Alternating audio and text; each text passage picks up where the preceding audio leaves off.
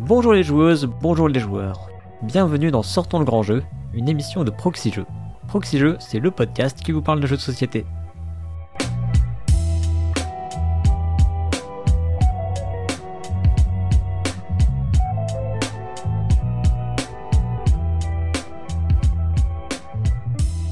Je suis Cyrus et comme d'habitude pour cette émission, je suis accompagné par le Pionfesseur. Salut Pionfesseur. Salut Cyrus. Comment vas-tu ce soir? Eh ben ça va. euh, pour une fois, enfin c'est la deuxième fois qu'on fait une émission à distance, n'est-ce pas? Je crois que c'est la deuxième fois, effectivement, ouais, qu'on est un petit peu contraint de la faire à distance, voilà, par mesure de sécurité. La dernière Voilà. fois c'était euh, moi, c'était de mon côté que, que j'avais le Covid. Ouais. Et là c'est plutôt de ton côté, on va dire. Ah, c'est plutôt dans, dans ma famille, effectivement, que ça se joue. Bon, voilà. Que veux-tu? Ça sont les aléas. Donc, euh, auditeurs, auditrices, si jamais vous remarquez qu'il y a peut-être euh, une dynamique un petit peu différente de d'habitude, bah, ça peut être lié à ça. Bon, voilà. euh, je Mm. crois que la dernière fois, ça s'était quand même bien passé. Oui. Bon. Euh, je vais peut-être faire un rappel euh, rapide de l'émission, enfin du principe de l'émission plutôt. Euh, donc, Sortons le grand jeu, c'est une émission sur laquelle on va revenir sur un jeu de société qu'on estime important dans le milieu, dans l'histoire, je dirais même du, jeu de société. Euh, et c'est l'occasion également de parler bah, des jeux qui l'ont inspiré, que lui-même a inspiré par la suite, ou encore de la ludographie de son auteur, euh, tout ce genre de petits questionnements qu'on aime bien faire. Voilà, on va tisser une toile autour de ce jeu, comme j'aime bien le dire. Et avant d'attaquer euh, donc cette nouvelle émission, on va comme d'habitude remercier euh, ceux qui nous aident à réaliser euh, ces émissions, donc nos donateurs et donatrices. On remercie donc pour cette émission Beru, Chacado, Edenis, Sam Shakit, Mouton, Gaël, Heure0, 43, Crash 305, Olfen W, La Famille Bleue, Yann Solo, Gaume, Winzar, Uraniman, Lac78, Gobarcas et Lapinesco. Et on remercie également notre sponsor, la Caverne du Gobelin. La Caverne du Gobelin, ce sont quatre boutiques à Nancy, Metz, Pont-à-Mousson et Thionville, toutes équipées d'un café-jeu. Mais la Caverne du Gobelin, c'est aussi et surtout une boutique de vente de jeux de société en ligne sur cavernedugobelin.com. Parfaitement. Là aussi, avant de démarrer, parce qu'on aime bien, on aime bien rallonger un petit peu l'intro, euh, on va revenir sur euh, les commentaires de l'émission précédente. Il y a deux mois, on a parlé de Codenames et de Vlad Vatil, donc Mhm. euh, l'auteur de Codenames. Tout à fait. On a reçu 14 commentaires au total. C'est pas beaucoup. C'est un peu la moyenne basse quand même. Ouais. hein. Ouais, je, je- je sentais ta déception venir. Moi, j'a- j'avoue que j'étais surpris, hein, parce que Codenames, c'est quand même un jeu euh, relativement populaire. Plus que les autres qu'on a fait, j'ai l'impression. Donc je, Ouais. je m'attendais à plus Ouais, de ça commentaires. partie des plus populaires, ouais. Bah, écoute, je ne sais pas. C'était peut-être la rentrée euh, qui, a, qui a mis un coup de mou à nos auditeurs et nos auditrices. Mais je, je crois qu'ils vont, ils vont plus sur le Discord en fait maintenant. Alors c'est vrai qu'on a, c'est vrai qu'il y a des échanges sur Discord aussi. Et euh, c'est assez cool parce que du coup là il y a, il y a vraiment l'interaction. Euh, mais Mm. on va quand même revenir sur les commentaires euh, bah, sur lesquels on a trouvé des, des choses intéressantes, peut-être à vous redire ce soir. Euh, donc le premier c'est un commentaire de Game Tracker qui nous parle de Give Me Five comme euh, un ascendant. Il dit, il nous dit même que ça pourrait être un l'œuvre innovatrice. Alors effectivement, Give Me Five, Mm. bah, ça rentre dans le, ça rentre dans le cadre, hein, je pense, de, de Codenames, c'est de ces jeux de- d'association d'idées. Euh, Ouais. euh, avec un principe assez simple, si je dis pas de bêtises, il y a un thème, il y a une lettre, euh, il y a un des joueurs d'une équipe, enfin non, c'est, on est séparés en différentes équipes et le, il y en a, y en a un qui va euh, taper le plus vite possible sur euh, la lettre en question, s'il trouve un mot en lien avec le thème, avec cette lettre, et il va donner un indice à son équipe qui va devoir deviner du coup le mot auquel il pensait. Et le Give Me Five, en gros, c'est qu'il y a un décompte de 5 à 0 pour énoncer la réponse. Quoi. Mais je sais pas si Game Tracker a, a dit œuvre innovatrice parce qu'en fait, il me semble bien que Give Me Five c'est un jeu traditionnel à la base. Enfin, moi, j'ai souvenir de quelques jeux, tu vois, euh, tu sais que tu joues dans des bars, quoi. Enfin, des, des jeux. euh, je sais pas ouais, comment on d'accord. appelle ça. Ouais, Des jeux d'alcool. un- Hmm. J'appelle ça moi.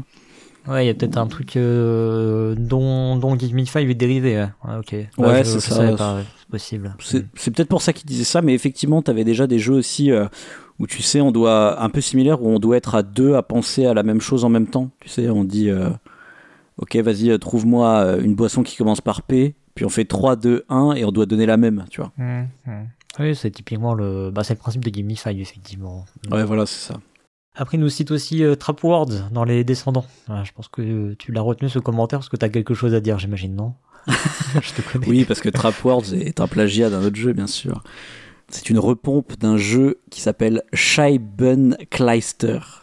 Ah oui, tout le monde connaît, jamais, évidemment. jamais été édité ni en français ni en, en anglais. Mais effectivement, ça ressemble beaucoup. Alors, je dirais, je sais pas s'ils s'en sont inspirés ou quoi, mais euh, le principe est globalement le même. Mais effectivement, c'est un jeu d'association d'idées euh, avec le même délire que dans le tabou où tu as des trucs que t'as pas le droit de dire, sauf que là, c'est l'équipe adverse qui, qui définit ce que t'as pas le droit de dire mais toi tu ne le sais pas, donc ça c'est intéressant. Et il nous parle d'un easter egg qui est dans Codenames Image, moi je j'avais jamais fait gaffe. Il y a, dans Codenames Image, il y a une image, bah, une des images du jeu, du coup, c'est un QR code, et le QR code mène à la page codenames.game. Donc il y avait un, un indice sur le fait qu'ils allaient créer effectivement un site pour jouer à Codenames. Ouais, avant même que. Ouais. Ensuite, on a un commentaire de Grovast euh, qui souligne le fait que euh, le côté jeu apéro de Codenames fonctionne bien parce qu'il y a du downtime.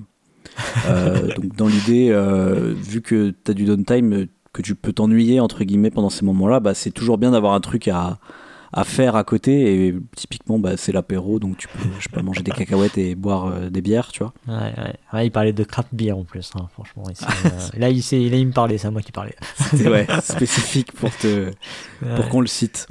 Et euh, aussi il m'a corrigé sur une bêtise que j'ai dit sur Dungeon Lords. Effectivement j'ai vérifié.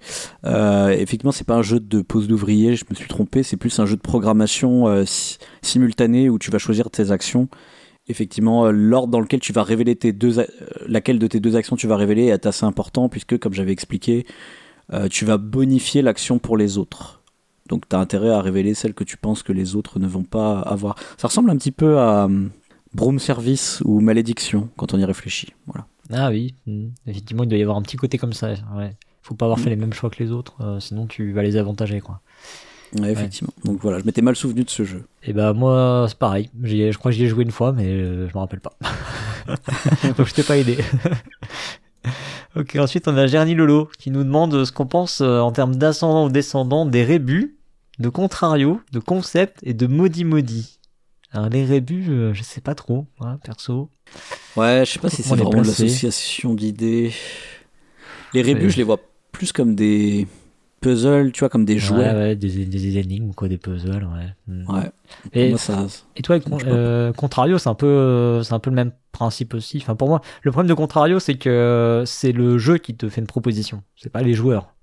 Ouais, je suis d'accord. Euh, je suis d'accord avec toi. C'est une énigme plus avec une solution bien définie, hmm. alors que les jeux d'association d'idées, bah, il y a un côté créatif où les joueurs doivent inventer cette espèce d'énigme.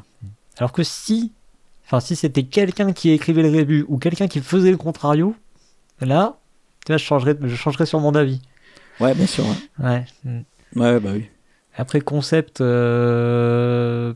Concept, oui, sûrement, oui, oui, oui. oui. Ça serait, plus, euh, serait plus un jeu de devinette, peut-être. Bah, euh, le truc, c'est que euh, c'est un peu borderline avec concept parce que en général, le, ton concept, tu vas le faire deviner d'une façon. Enfin, tu peux faire plusieurs indices, mais globalement, c'est des indices quand même ciblés. Mais tu peux quand même les bouger dans la partie. Tu, vois, tu peux, tu peux changer d'avis, changer des trucs, mais tu le fais rarement finalement. Donc bon, il est un peu, un peu borderline celui-là. Et Maudit Maudit, euh, oui, bah c'est un pyramide-like, mm. donc, euh, donc oui, oui, ça, ça match, ouais. Ouais, je le trouve très intéressant, Maudit Maudit. Euh. Mm. J'y ai joué récemment là. Ouais, le côté où il faut être pile, quoi. Euh, c'est le, le, pyramide en 3, mais il faut vraiment en 3, quoi. c'est ça, ouais.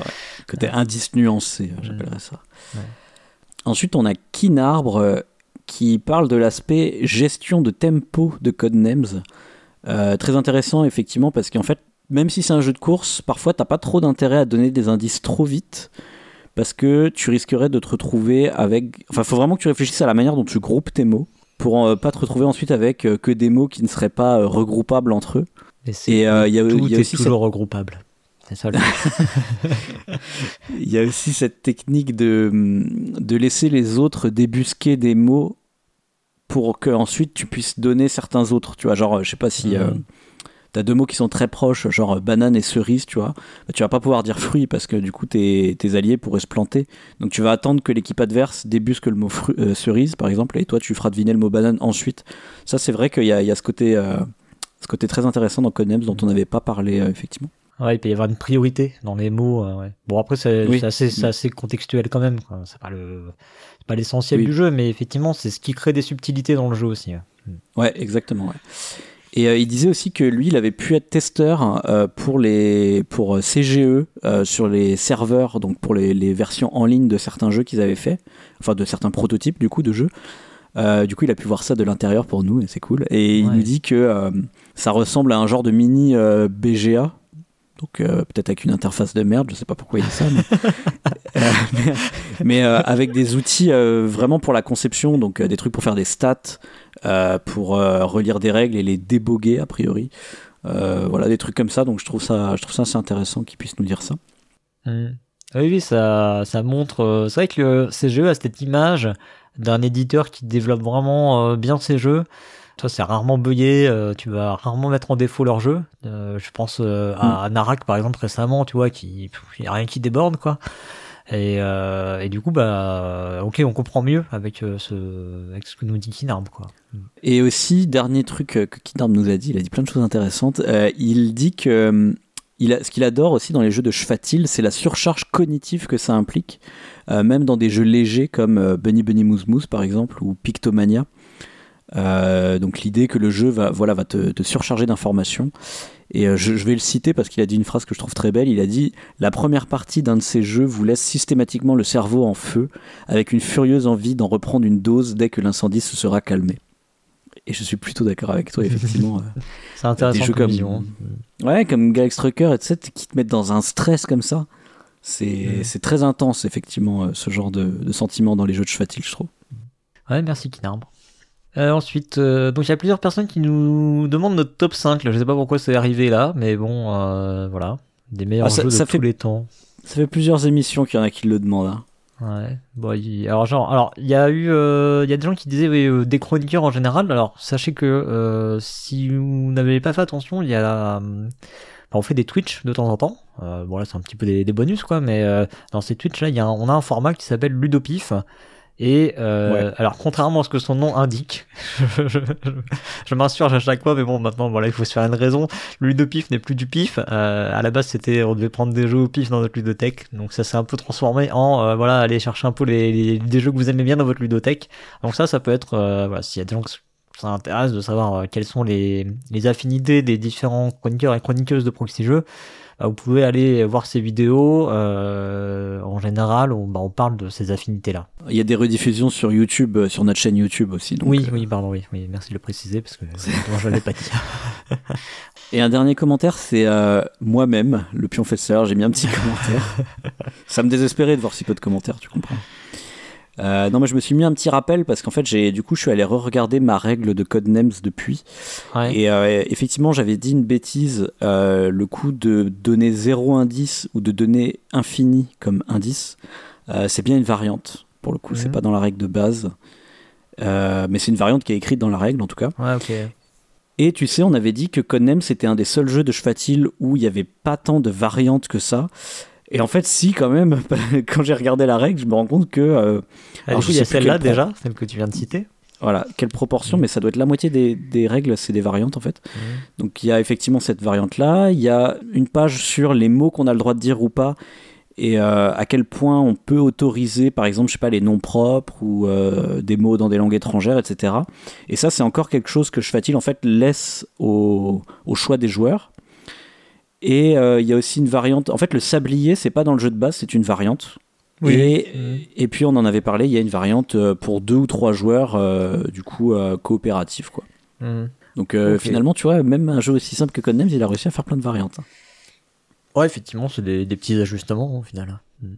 Voilà, voilà pour les commentaires de l'émission précédente. Eh bien, on va, on va attaquer le, le sujet de ce soir. Donc ce soir, parti. on va parler de quoi, professeur? Ce soir, on va parler presque de deux jeux, on pourrait dire. On va parler de Small World et de Vinci, qui sont en fait deux, deux fois le même jeu, on pourrait dire. et de leur auteur Philippe Keyertz. Je sais pas comment ça se prononce d'ailleurs, tiens. Keyertz? Keyertz, moi j'ai euh. Ouais. Philippe Keyertz. Très bien, allez, c'est parti.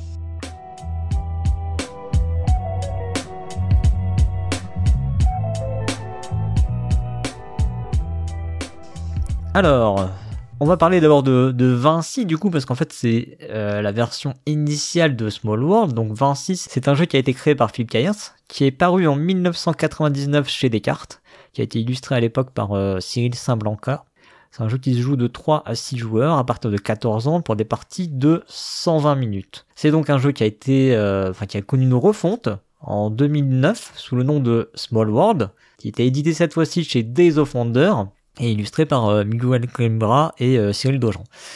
Euh, et donc cette version-là, elle est euh, annoncée euh, pour 2 à 5 joueurs, donc on descend de 1 dans euh, la fourchette basse et la fourchette haute, et euh, il est accessible à partir de 8 ans, et les parties sont données pour 40 à 80 minutes. Donc on voit que en gros on a descendu le nombre de joueurs, on a descendu l'âge, on a descendu le temps de partie. Euh, donc cette version-là, hein, Small World, c'est euh, disponible encore euh, de nos jours, euh, mais pas chez notre sponsor. Mais il est, euh, il est indiqué à 43,90€ chez notre sponsor, mais euh, en tout cas quand j'ai regardé, il était pas en stock. Mais euh, vous allez voir, on va parler de, de plein de versions de, Small World. Et il y en a certaines qui doivent être en stock. Voilà, voilà pour la fiche signalétique du jeu, enfin des deux jeux du coup, mais bon, on est un peu obligé de parler des deux. Mais dans sa globalité, Pionfesseur, est-ce que tu peux nous faire une présentation rapide de- du des jeux? Eh ben oui, je peux effectivement. Donc euh, dans Vinci ou Small World, nous sommes des espèces de, de dieux. On ne sait pas trop en fait hein, ce qu'on est, mais euh, on, va guider le destin de, de plusieurs peuples euh, qui vont se mettre joyeusement sur la gueule pour prendre la possession de territoires sur une carte. Et donc les grandes spécificités de, de ces jeux, euh, parce que c'est quand même des jeux assez complexes, donc on va, pas aller dans tous les détails de règles. Les grandes spécificités de, ces jeux, euh, c'est que on va avoir des peuples euh, qui vont être construits, on va dire, aléatoirement par une combinaison de deux choses. Alors par exemple dans, dans Small World, en l'occurrence, ce sera une race et un pouvoir. Donc par exemple, on peut avoir, je sais pas, des elfes, des montagnes ou des orques voleurs, voilà. Et on va choisir un de ces peuples, on va s'étendre sur les territoires, et à un moment de la partie, ça va être là un peu le, gros twist du jeu, euh, c'est qu'on va abandonner ce peuple, donc il va rentrer, euh, ils appellent ça dans le jeu en déclin, et on va jeter notre dévolu sur un nouveau peuple. Donc on aura entre guillemets à chaque fois euh, deux peuples qui seront conjointement sur le plateau, notre peuple en déclin et notre nouveau peuple qui arrive sur le terrain. Et bah, d'ailleurs Vinci avait pour sous-titre Apogée et déclin des civilisations, ce qui je pense est, euh, souligne un peu plus cet aspect-là du jeu. Et donc euh, le but ça va être de s'étendre parce que en fait en cours de partie on va gagner des points de victoire en fonction de, du nombre de territoires qu'on occupe. Donc plus on est étendu sur la carte, plus on gagne de points. C'est pour ça qu'on va se foutre sur la gueule parce qu'il n'y a pas assez de place pour tout le monde. Et euh, du coup ces combinaisons de peuples, ça va impliquer évidemment que va y avoir des petits pouvoirs. Euh, donc euh, ça peut être des, bonus de scoring, euh, des aides pour pouvoir s'étendre pendant la conquête ou des petits bonus encore un petit peu plus spéciaux. Pour donner un exemple, il y a pas mal de territoires qui ont un type. hein. il va y avoir des montagnes, des prairies, des, des marécages, des choses comme ça. Et il y a, par exemple, euh, les- j'ai parlé des elfes des montagnes tout à l'heure. Ça voudrait dire qu'ils mettent un point de victoire par montagne qu'ils occupent. Voilà, ça, c'est un Mhm. exemple de pouvoir très très basique, mais il y a des pouvoirs beaucoup plus euh, rigolos euh, qui existent. Et donc, à la fin de tout ça, on va incarner un certain nombre de peuples, et celui qui a le plus de points va remporter la partie. Voilà, je pense que j'ai pas mal résumé le truc. Oui, Euh, c'est les, les grandes lignes effectivement de- du jeu et qu'on retrouve stricto sensus dans les deux jeux, quoi, dans Vinci comme dans, dans Small World. C'est ça. Et comme tu as dit, on verra plus tard les spécificités, mais avant ça, est-ce que, euh, Cyrus, tu pourrais nous dire pourquoi on parle de ce jeu ce soir et pourquoi il est important selon nous euh, dans le milieu ludique? Alors bien sûr, pour ça, on va, comme d'habitude, euh, y passer par, les faits, les choses qu'on a pu noter, lire de ci, de là, et puis ensuite, on, bah, on fera notre propre analyse. Mais au niveau des prix, déjà que les jeux ont remporté, alors Vinci a été recommandé au Spiel des Sierres en 2000. Il n'a pas gagné le prix, mais il a été recommandé. Euh, il a été Mhm. nommé également à l'IGA en 2000 également, dans la catégorie stratégie euh, multijoueur, ils appellent ça. Euh, il a remporté l'Asdor Stratégie en 2000. Alors c'est une époque où l'Asdor il y avait plusieurs déclinaisons en fait. Hein. Il y avait, euh, Ouais, ouais. voilà, il y avait des qualificatifs, je dirais en fait derrière l'Asdor. Euh, Enfin, il y avait un, un Asdor principal, je sais plus comment il l'appelle, comme il l'appelait à l'époque, mais euh, Asdor jeu de l'année, non C'était déjà ça? Euh, je suis pas sûr justement. Ouais, peut-être pas en 2000, peut-être pas en 2000. Ouais, justement, ouais, parce qu'il y avait euh, à cette époque-là, il y avait encore le jeu de l'année à côté. Donc, Oui, euh, oui, c'est ça, ouais. Ouais. Euh, du côté de Small World, on peut noter euh, donc en 2009 hein, cette fois-ci euh, le Meeple Choice Award, un prix qu'on a pu euh, noter euh, sur pas mal des jeux dont on a parlé dans cette émission. Euh, il a également euh, été euh, nommé à l'IGA, le International Gamers Awards, toujours en 2009. Euh, il a reçu le Trick Track d'or en 2009, le prix spécial du jury à l'As d'or 2010 et puis, euh, bah, il y a eu pas mal de, de nominations et prix, euh, alors un peu moins connus, mais qu'on a qu'on a pu citer euh, par le passé dans d'autres dans d'autres émissions. Voilà, j'ai pas pas fait tout le listing, c'était pas forcément nécessaire. Euh, et puis, il a été euh, aussi euh, sélectionné au Golden Geek. Donc, c'est le prix euh, le prix du public lecteur de euh, Board Game Geek, le site de référence américain. Euh, et ce qui est marrant, c'est qu'il était euh, sélectionné en 2009 et en 2010. Alors, je suis pas sûr de l'avoir déjà vu passer celle-là. Ah ouais. Euh, ouais. Écoute, je sais pas pourquoi il était dans les deux. Euh, en Best Wargame, enfin dans les catégories, donc c'est Best Wargame. Euh, il a été sélectionné aussi en Family Board Game. Donc euh, c'est marrant comme de trouver dans, dans Wargame et Family, hein, mais on, on y reviendra. Et puis euh, donc ça dans les deux années en plus. Et 2000 en 2009, il était dans le Gamers Board Game, donc là, alors qu'il est en même temps dans le Family. ça aussi c'est rigolo. Et en 2010, il est dans le Strategy Board Games. Voilà. Très intéressant. Ouais, Mais il est nominé à chaque fois. Ouais, seulement sélectionné. là. Mm. Ok, ok. Moi, je suis pas allé rechercher les, les vainqueurs, mais euh, 2009-2010, euh, c'était euh, c'est des, des belles années, je crois quand même. hein. Euh, au niveau des classements, donc sur les sites euh, de référence hein, qu'on relève régulièrement. Alors, euh, à ce jour, sur BGG, Vinci est 1007ème, ce qui est pas ouf quand même. hein. Alors que Small World est un peu mieux classé quand même, il est quand même 304ème. Euh, et euh, à noter que dans la catégorie Family, il est euh, 71e et dans la catégorie Stratégie, il est bon plus proche de sa place générale, euh, 267e. Et au classement Trick Track, dans le top des jeux cultes, le fameux, hein, il est 5e. Une très très très belle place quand même. Bah, s'il a eu le trick track d'or en, en même temps, tu vois. Oui, oui, là, ça, se- ça se tient. Ça se tient. En fait, y a- il y a- il y a- on dirait qu'il a eu plus de reconnaissance en France, du point de vue des prix, en tout cas pour le moment. Oui, en fait, il y a, je pense que ce qui a joué aussi, c'est que l'éditeur, c'est un éditeur franco-américain, hein, euh, Days of Wonder, et avec une grosse implantation en France, Euh, une bonne représentation, je dirais, en France, plus que Oui, oui, ouais. mais une belle représentation en France. ouais. Mm. L'auteur est francophone aussi. Il est, il est belge, ouais. Le chauvinisme, ça joue pas mal quand même. Euh, au niveau des éditions, donc euh, Vinci a, n'a été édité qu'en trois langues. Euh, Small World, lui, euh, est paru en une bonne quinzaine de langues. Et surtout, euh, là où ça va devenir intéressant, c'est au niveau des extensions et des spin-offs. Alors là, là, il y a quoi? Il y a, il y a pas mal de, de, de choses. Alors autant pour Vinci, il n'y a pas eu d'extension, euh, si je dis pas de bêtises. Je pense qu'il y a dû y avoir du fan-made, hein. ça je- j'en doute pas trop parce que Oh il y avait sûrement, côté ouais. pouvoir, hein, donc je pense qu'on doit trouver du fan-made. Euh, du côté de Small World, on trouve quand même 17 extensions. Avec, euh, alors j'ai pas fait le listing, mais globalement, ce qu'on va trouver dans ces extensions, c'était des peuples et des pouvoirs en plus. Comme je disais, pour Vinci, il y avait sûrement la même chose euh, en, en fan-made. Il y a une extension avec des cartes événements. Il y a une extension Mm. avec des plateaux modulaires, parce que c'est pas le cas dans le, dans le jeu de base. Euh, il y a une extension qui permet de jouer jusqu'à 6, parce que bah oui, on avait limité à 5, donc euh, il faut pouvoir jouer jusqu'à 6. c'est le Faire comme dans Vinci. voilà, c'est ça. Euh, Il y a une version pour jouer coop. Il y a une version pour jouer solo. Alors ça, euh, je l'ai découvert euh, parce que moi je m'intéresse pas du tout à ce sujet, mais euh, sachez pour ceux que ça intéresse que cette version-là, en fait, elle est, on la trouve sur le site de Small World et c'est gratuit en fait. Il y a un truc téléchargeable, voilà, il y a des règles et vous pouvez jouer gratuitement au mode solo. ok, ouais. Euh, donc euh, ça donne un peu l'impression qu'ils ont vraiment ratissé large, quoi. Ils ont, ils ont fait tout ce qu'ils pouvaient sur, euh, sur Small World, quoi. Ils ont pas fait de, de, jeu, de jeu en équipe. Euh, ah, pas encore. Mais enfin, si ils l'ont fait, mais je, je l'ai pas encore cité Ah, parce que c'est dans un spin-off. D'accord, ok. Enfin, Euh, alors, bon, bref, je- je- on, va, on va y revenir. Euh, juste quand même, je précise un truc, c'est que, alors faites attention parce qu'il y a des, il y a des repackaging. Enfin, si vous vous intéressez aux extensions, il y a des repackaging au niveau des pouvoirs et des peuples. Donc, en- en- quand je dis il y a 17 extensions, oui, il y a 17 extensions physiques qui existent. Mais il y a des trucs qui sont des espèces de euh, Compilation je sais pas, c'est- Ouais, des compilations. Ouais, je, je sais pas, mais c'est pas présenté comme tel. Donc, euh, Ah sûrement au dos, j'imagine au dos, ça doit être marqué qu'il y a des trucs, euh, des contenus qui sont issus de telle et telle autre extension. Mais voilà. Quoi. Ok. Et donc oui, il y a des spin-offs.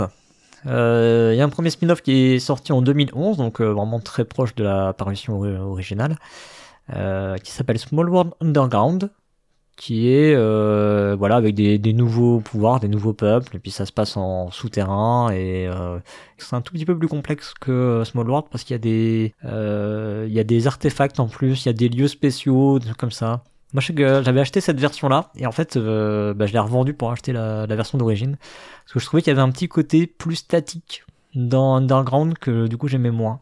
Du fait qu'il y a des choses qui soient vraiment intéressantes, tu vois, euh, il y a des trucs, il y a Mhm. des, des points de position que tu as envie de garder, quoi. Voilà, bref. Il y a eu, alors ça c'est un truc de dingue, ils ont fait une, une édition sur Kickstarter qu'ils appellent la Designer Edition, dans laquelle ils ont mis toutes les extensions qui existaient, tous les, tous les contenus additionnels qui étaient sortis euh, jusqu'en 2015, et ils ont fait un truc, le machin c'est une mallette, quoi. C'est une malle. Pardon, c'est pas une mallette, c'est une malle. Ok. c'est une malle. Le truc qui doit faire, euh, je sais pas, genre, euh, vous voyez les grosses boîtes qui sortent sur Kickstarter? Bah, c'est rien. Franchement, c'est, c'est, c'est rien comparé à ça, quoi. Et le machin, c'était une malle en bois. C'est un Gloomhaven. Euh, et dedans, les jetons, je crois qu'ils sont en bois aussi. Euh, mais, euh, mais imprimés et tout, avec les, les dessins. C'est un, truc de dingue, quoi. C'est, le machin, c'est une table basse, quoi. C'est bizarre qu'ils appellent ça Designer Edition du coup. Bah, c'est au sens où il y avait tout dedans, je pense, tu vois. Tout ce que le designer avait créé. Les, les Américains, quand ils parlent de designer, euh, dans- généralement ils parlent des auteurs en fait, tu vois. Donc, euh, je sais pas, ça, ça fait un peu genre édition de l'auteur, mais à mon avis, tu vois, c'est, je sais pas, je- je- ça doit être une autre signification du mot designer pour dire juste concepteur, mais Hmm, je sais pas. Je sais sais pas. pas trop. bizarre. Ouais. Ou c'est parce que la malle a été faite par un designer. Ouais, c'est ça, tu vois, oui. Quelque part, tout est con- conçu dans un jeu, tu vois. Ouais, ouais. Ah, j'ai jamais vu le truc, mais j'avoue que j'aimerais bien y jouer quand même un jour, quoi, cette version. C'est un truc, de dingue. Ouais. Euh, J'exagère peut-être un peu pour la taille de la table basse, mais euh, enfin, je pense que le truc, il doit faire, euh, j'en sais rien, 80 cm de côté sur 50, toi, je sais pas, et puis de haut, on doit être dans les 40, 50, enfin, j'en sais rien, c'est un truc énorme, vraiment, quoi. Ça rentre Ouais, pas dans la case d'une Calax, quoi. hein. Un bon Gloomhaven, quoi. Ouais, euh, un peu plus. Ah, ok. Ça doit faire 2-3 deux, trois Gloomhaven. ah oui, d'accord. Je crois que Trink Track avait fait une vidéo, parce que je suis peut-être en train d'affabuler à mort, hein, mais euh, j'essaierai de retrouver la vidéo, je mettrai le lien. Euh, que je disais du coup, autre, ouais, une autre version, et celle-là, elle va faire écho à ce que tu disais, là, la, la version par équipe. C'est euh, une version qui est sortie tout récemment, c'est Small World of Warcraft. Euh, donc vous aurez compris, c'est dans l'univers de World of Warcraft. Et donc ça s'est paru en 2020. Et je crois que dedans il y a un système d'alliance ou je sais plus trop quoi. Et tu peux, t'as, tu sais, t'as des, t'as deux grands, euh, deux grandes factions, si tu veux, dans World of Warcraft. Enfin moi je, Ouais, je c'est joue à Warcraft 3, mais je me rappelle plus euh, le fluff. c'est la, la Horde et l'Alliance. Ah c'est ça, l'ordre de l'alliance, ouais, Mm. exactement. Et du coup il y a, y a un mécanisme avec ça. En gros. Voilà. D'accord. C'est tout ce que j'en sais. Je suis pas allé. euh, Ah, donc c'est ça que tu dis que c'est un jeu en équipe. Ouais, plus ou moins. Il y, a un- il y a un truc euh, là-dessus. Je pense, je sais pas stricto sensus en équipe, je crois pas. hein, mais euh, Ouais, ok. bon, voilà. Les, les gens, euh, les gens qui, qui ont la version ou qui savent, euh, nous préciseront ça dans les commentaires. Parce que j'avoue, je suis pas allé, euh, je suis pas allé à la pêche à cette info. Là, tu m'as, tu m'as mis en défaut euh, en me disant euh, par équipe et là je fais ah euh, un truc. un truc. Du coup, bah, bref, quand on regarde sur BGG, on trouve euh, 23 références autour de, de Small World. Quoi. Donc on voit que c'est quand même un truc... euh, En fait, c'est typique de Days of Wonder. hein. Days of Wonder, euh, quand ils ont une licence qui marche, euh, c'est un éditeur qui va travailler son jeu jusqu'au bout et qui va euh, l'exploiter au maximum. Quoi. On, le, on le voit avec euh, Les Aventuriers du Rail, avec Mémoire 44, avec Ouais. Small World. C'est une de leurs pattes, on va dire. quoi. Si ça marche... euh, Bah parce qu'ils éditent pas tant de jeux que ça en fait, donc euh, Non, Quand- effectivement. hmm. quand ils ont une locomotive, ils la, ils la prennent quoi. Et euh, d'ailleurs, juste, euh, je- ça me fait penser, mais je me souviens qu'à l'époque, il y avait un, un concours, alors ça devait être en 2010, avant qu'ils sortent euh, la première extension, ils avaient fait un concours pour... euh, Il fallait inventer des pouvoirs, Ouais, ça me parle, ouais. Hmm. et les deux qu'ils qu'ils préféraient, ils les, avaient, ils les ont mis dans le jeu au final. Et euh, je me souviens avoir participé hein. euh, à ce concours. J'avais inventé plein de pouvoirs pour ça. Ah ouais? Je pourrais te les retrouver. si- S'il y a des gens qui sont curieux, je pourrais vous filer les pouvoirs que j'avais conçus à l'époque. Bah ce serait sympa, ouais, ce serait drôle. Ouais, ce serait marrant. On en reparle sur le Discord. Ce qu'on peut dire d'autre, euh, c'est que euh, le jeu a connu une adaptation sur Yukata avec euh, pour Vinci. Il a également connu une, une adaptation sur euh, sur tablette, Mm. enfin euh, Android, etc. Quoi. Il y avait même eu un Small World, mais un Small World 2 euh, qui, qui a été créé. Alors si je dis pas de bêtises, parce que moi j'avais dû acheter le Small World, euh, le premier du nom, et en fait ils l'ont mis à jour, c'est devenu un Small World 2, ils ont changé pas mal de trucs dedans au niveau de l'interface et tout ça. Mais euh, j'ai pas eu à la racheter quoi. Mais il est, il est sur PC aussi hein, maintenant. Ah oui, c'est dispo sur Steam, euh, effectivement, maintenant, ouais. Et c'est un jeu qui a été euh, vendu à plus de 12 millions d'exemplaires. C'est quand énorme. même un beau succès. Ouais, c'est immense même. ouais, ouais. Alors je sais, on sait pas trop là-dedans si ça englobe toutes les versions. euh, Enfin, il y a des chances que ça englobe toutes les versions. Ah bah oui, oui. Est-ce qu'il compte les extensions dedans, tout ça? Bon, peut-être, je, je sais pas. Mais dans tous les cas, ça fait beaucoup. Ça fait beaucoup. À mon avis, il y a les extensions dedans parce que je pense que même les aventuriers du rail, juste le jeu de base, ça, ça dépasse pas les 10 millions, je pense. Bah, franchement, quand on arrive à des chiffres comme ça, on sait pas. Ouais, c'est ça, c'est des On chiffres, on n'arrive plus, on à les, à les on sait plus, concevoir. ouais, on sait plus trop, euh, on sait plus trop s'il faut compter des extensions dedans ou pas. Il y a que l'éditeur qui peut dire, hein, mais c'est vrai que on a souvent des, des annonces comme ça et euh, on, c'est- jamais, jamais très clair si c'est euh, le jeu de base, si c'est euh, les extensions avec, les spin-offs avec, tout ça. Bon, bref. Ok. Voilà pour les, les, les éléments assez factuels. Ouais. Succès économique, euh, succès euh, plutôt critique aussi, Critique, oui. on va dire, hein, euh, au niveau des prix et tout. Bah écoute, je te propose qu'on passe à l'analyse du jeu maintenant. Et bah, c'est parti.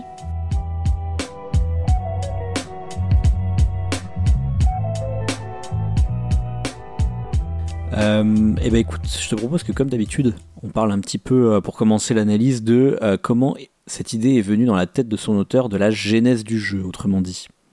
Ouais. Et ben Philippe Kayert, alors c'est quelqu'un qui, baigne dans le milieu du jeu de société. Hein, euh, c'est en tout cas c'est un amateur, euh, un amateur de jeux de société. C'est pas quelqu'un qui, qui comme ça euh, par hasard.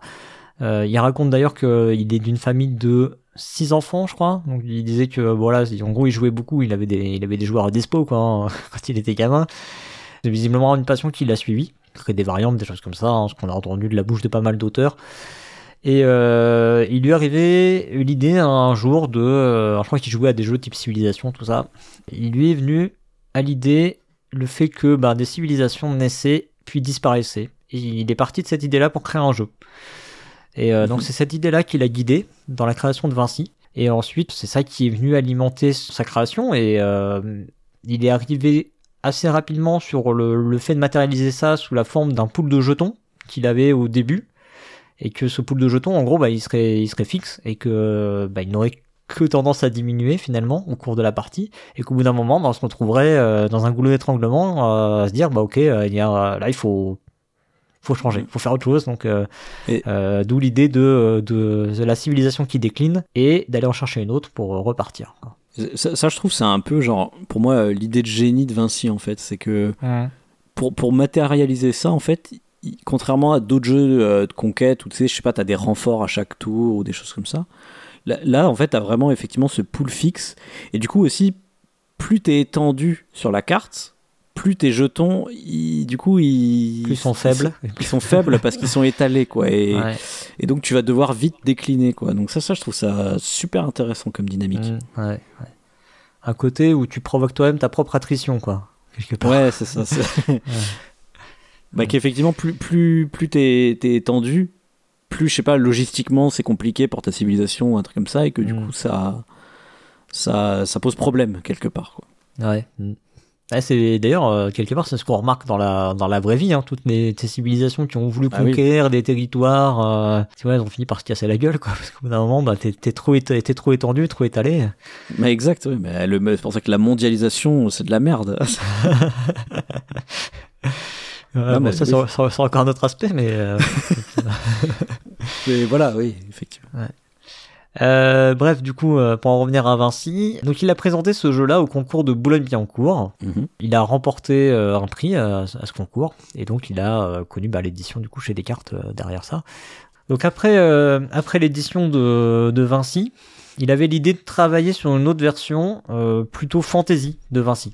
Il Mhm. était arrivé à un jeu euh, plus compliqué et euh, il a laissé un peu mûrir tout ça. Euh, là aussi, on a des discours qu'on retrouve beaucoup chez les auteurs hein, où euh, il reprend de la distance et puis euh, il y a des années qui passent.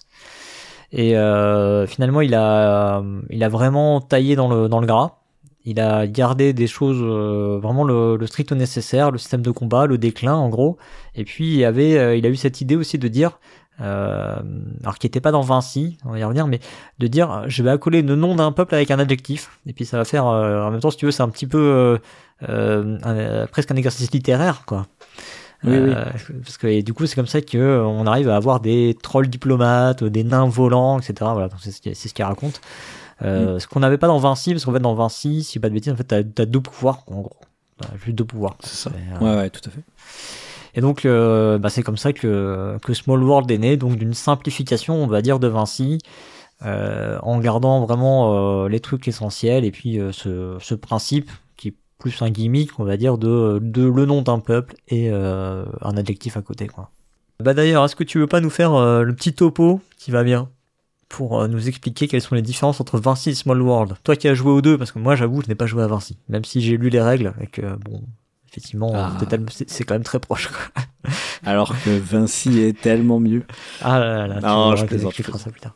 Mais, mais effectivement, ouais, c'est intéressant de voir quand même les différences qu'il y a entre Vinci et Small World.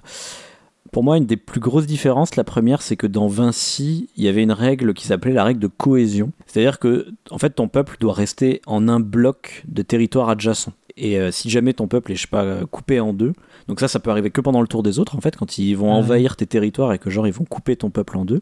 Si t'arrives pas à, à remettre ton peuple euh, en un seul bloc à la fin de ton tour, tu devras abandonner une des deux parties, quoi. Je suis d'accord que vu de loin, ça a l'air d'être le truc le plus violent. C'est ça. Ça, ça a l'air Bah, même ben, violent tout court en fait, parce que tu sens bien Oui. que tu vas te faire vite agresser sur les, les points de rupture faciles quoi. Mm. C'est ça. Et en fait, globalement, dans Vinci, euh, la map et enfin la, la carte de jeu est plus grande et donc on est plus étalé, ce qui permet ce truc-là, ce qui permet le fait qu'on peut se couper euh, le peuple, enfin on peut, cou- on peut couper le peuple des adversaires en deux. Et euh, je trouve que du coup, ça fait un jeu beaucoup plus agressif déjà, mais Mhm. aussi beaucoup plus intéressant sur la manière dont tu dois répartir tes pions. Mm. euh, puisque du coup tu vas essayer de laisser des défenses euh, particulièrement vers le milieu de ton peuple, tu vois. Ouais. mm. Donc il y, a- il y a toute cette réflexion-là que, que je trouve intéressante. Une autre différence très majeure, c'est que dans euh, Small World, les points de victoire sont cachés, alors que dans Vinci, ils sont visibles. hein. Tu sais, c'est une piste, euh, comme on dit, une piste à la Kramer, tu vois, qui, qui fait le tour Mm, Ouais. du plateau. Donc euh, ça, pour le coup, ça fait que dans Vinci, euh, il y a un côté, euh, bah, celui qui est en train de gagner, on lui fout tout sur la Ouais, gueule. ouais, ouais. Ça, ça aussi, ça sent l'agression. voilà. Ça, c'est un peu, un peu dommage pour le coup, je trouve. Et euh, autre différence, bah, ça, tu l'as dit, dans Small Lord, en fait, il y a pas de. Il, y a- il va y avoir la différence entre peuple et pouvoir. Enfin, toi, t'as dit, ouais, euh, nom de peuple et adjectif. C'est pas mal de Mhm. dire ça comme ça aussi. Euh, alors que dans Vinci, effectivement, il y a que des pouvoirs. Donc, théoriquement, tu pourrais avoir genre deux fois le même pouvoir dans Vinci. C'est possible, tu vois, parce qu'il y a des pouvoirs qui sont en double. Euh, alors que Small World, il y a des combinaisons qui ne seraient pas possibles. Mhm. C'est un truc d'équilibrage, je pense. Ensuite, euh, autre différence, dans Vinci, on peut pas être adjacent à son peuple en déclin. Bon, voilà, ça c'est Ça, ça sort le truc chiant, ça.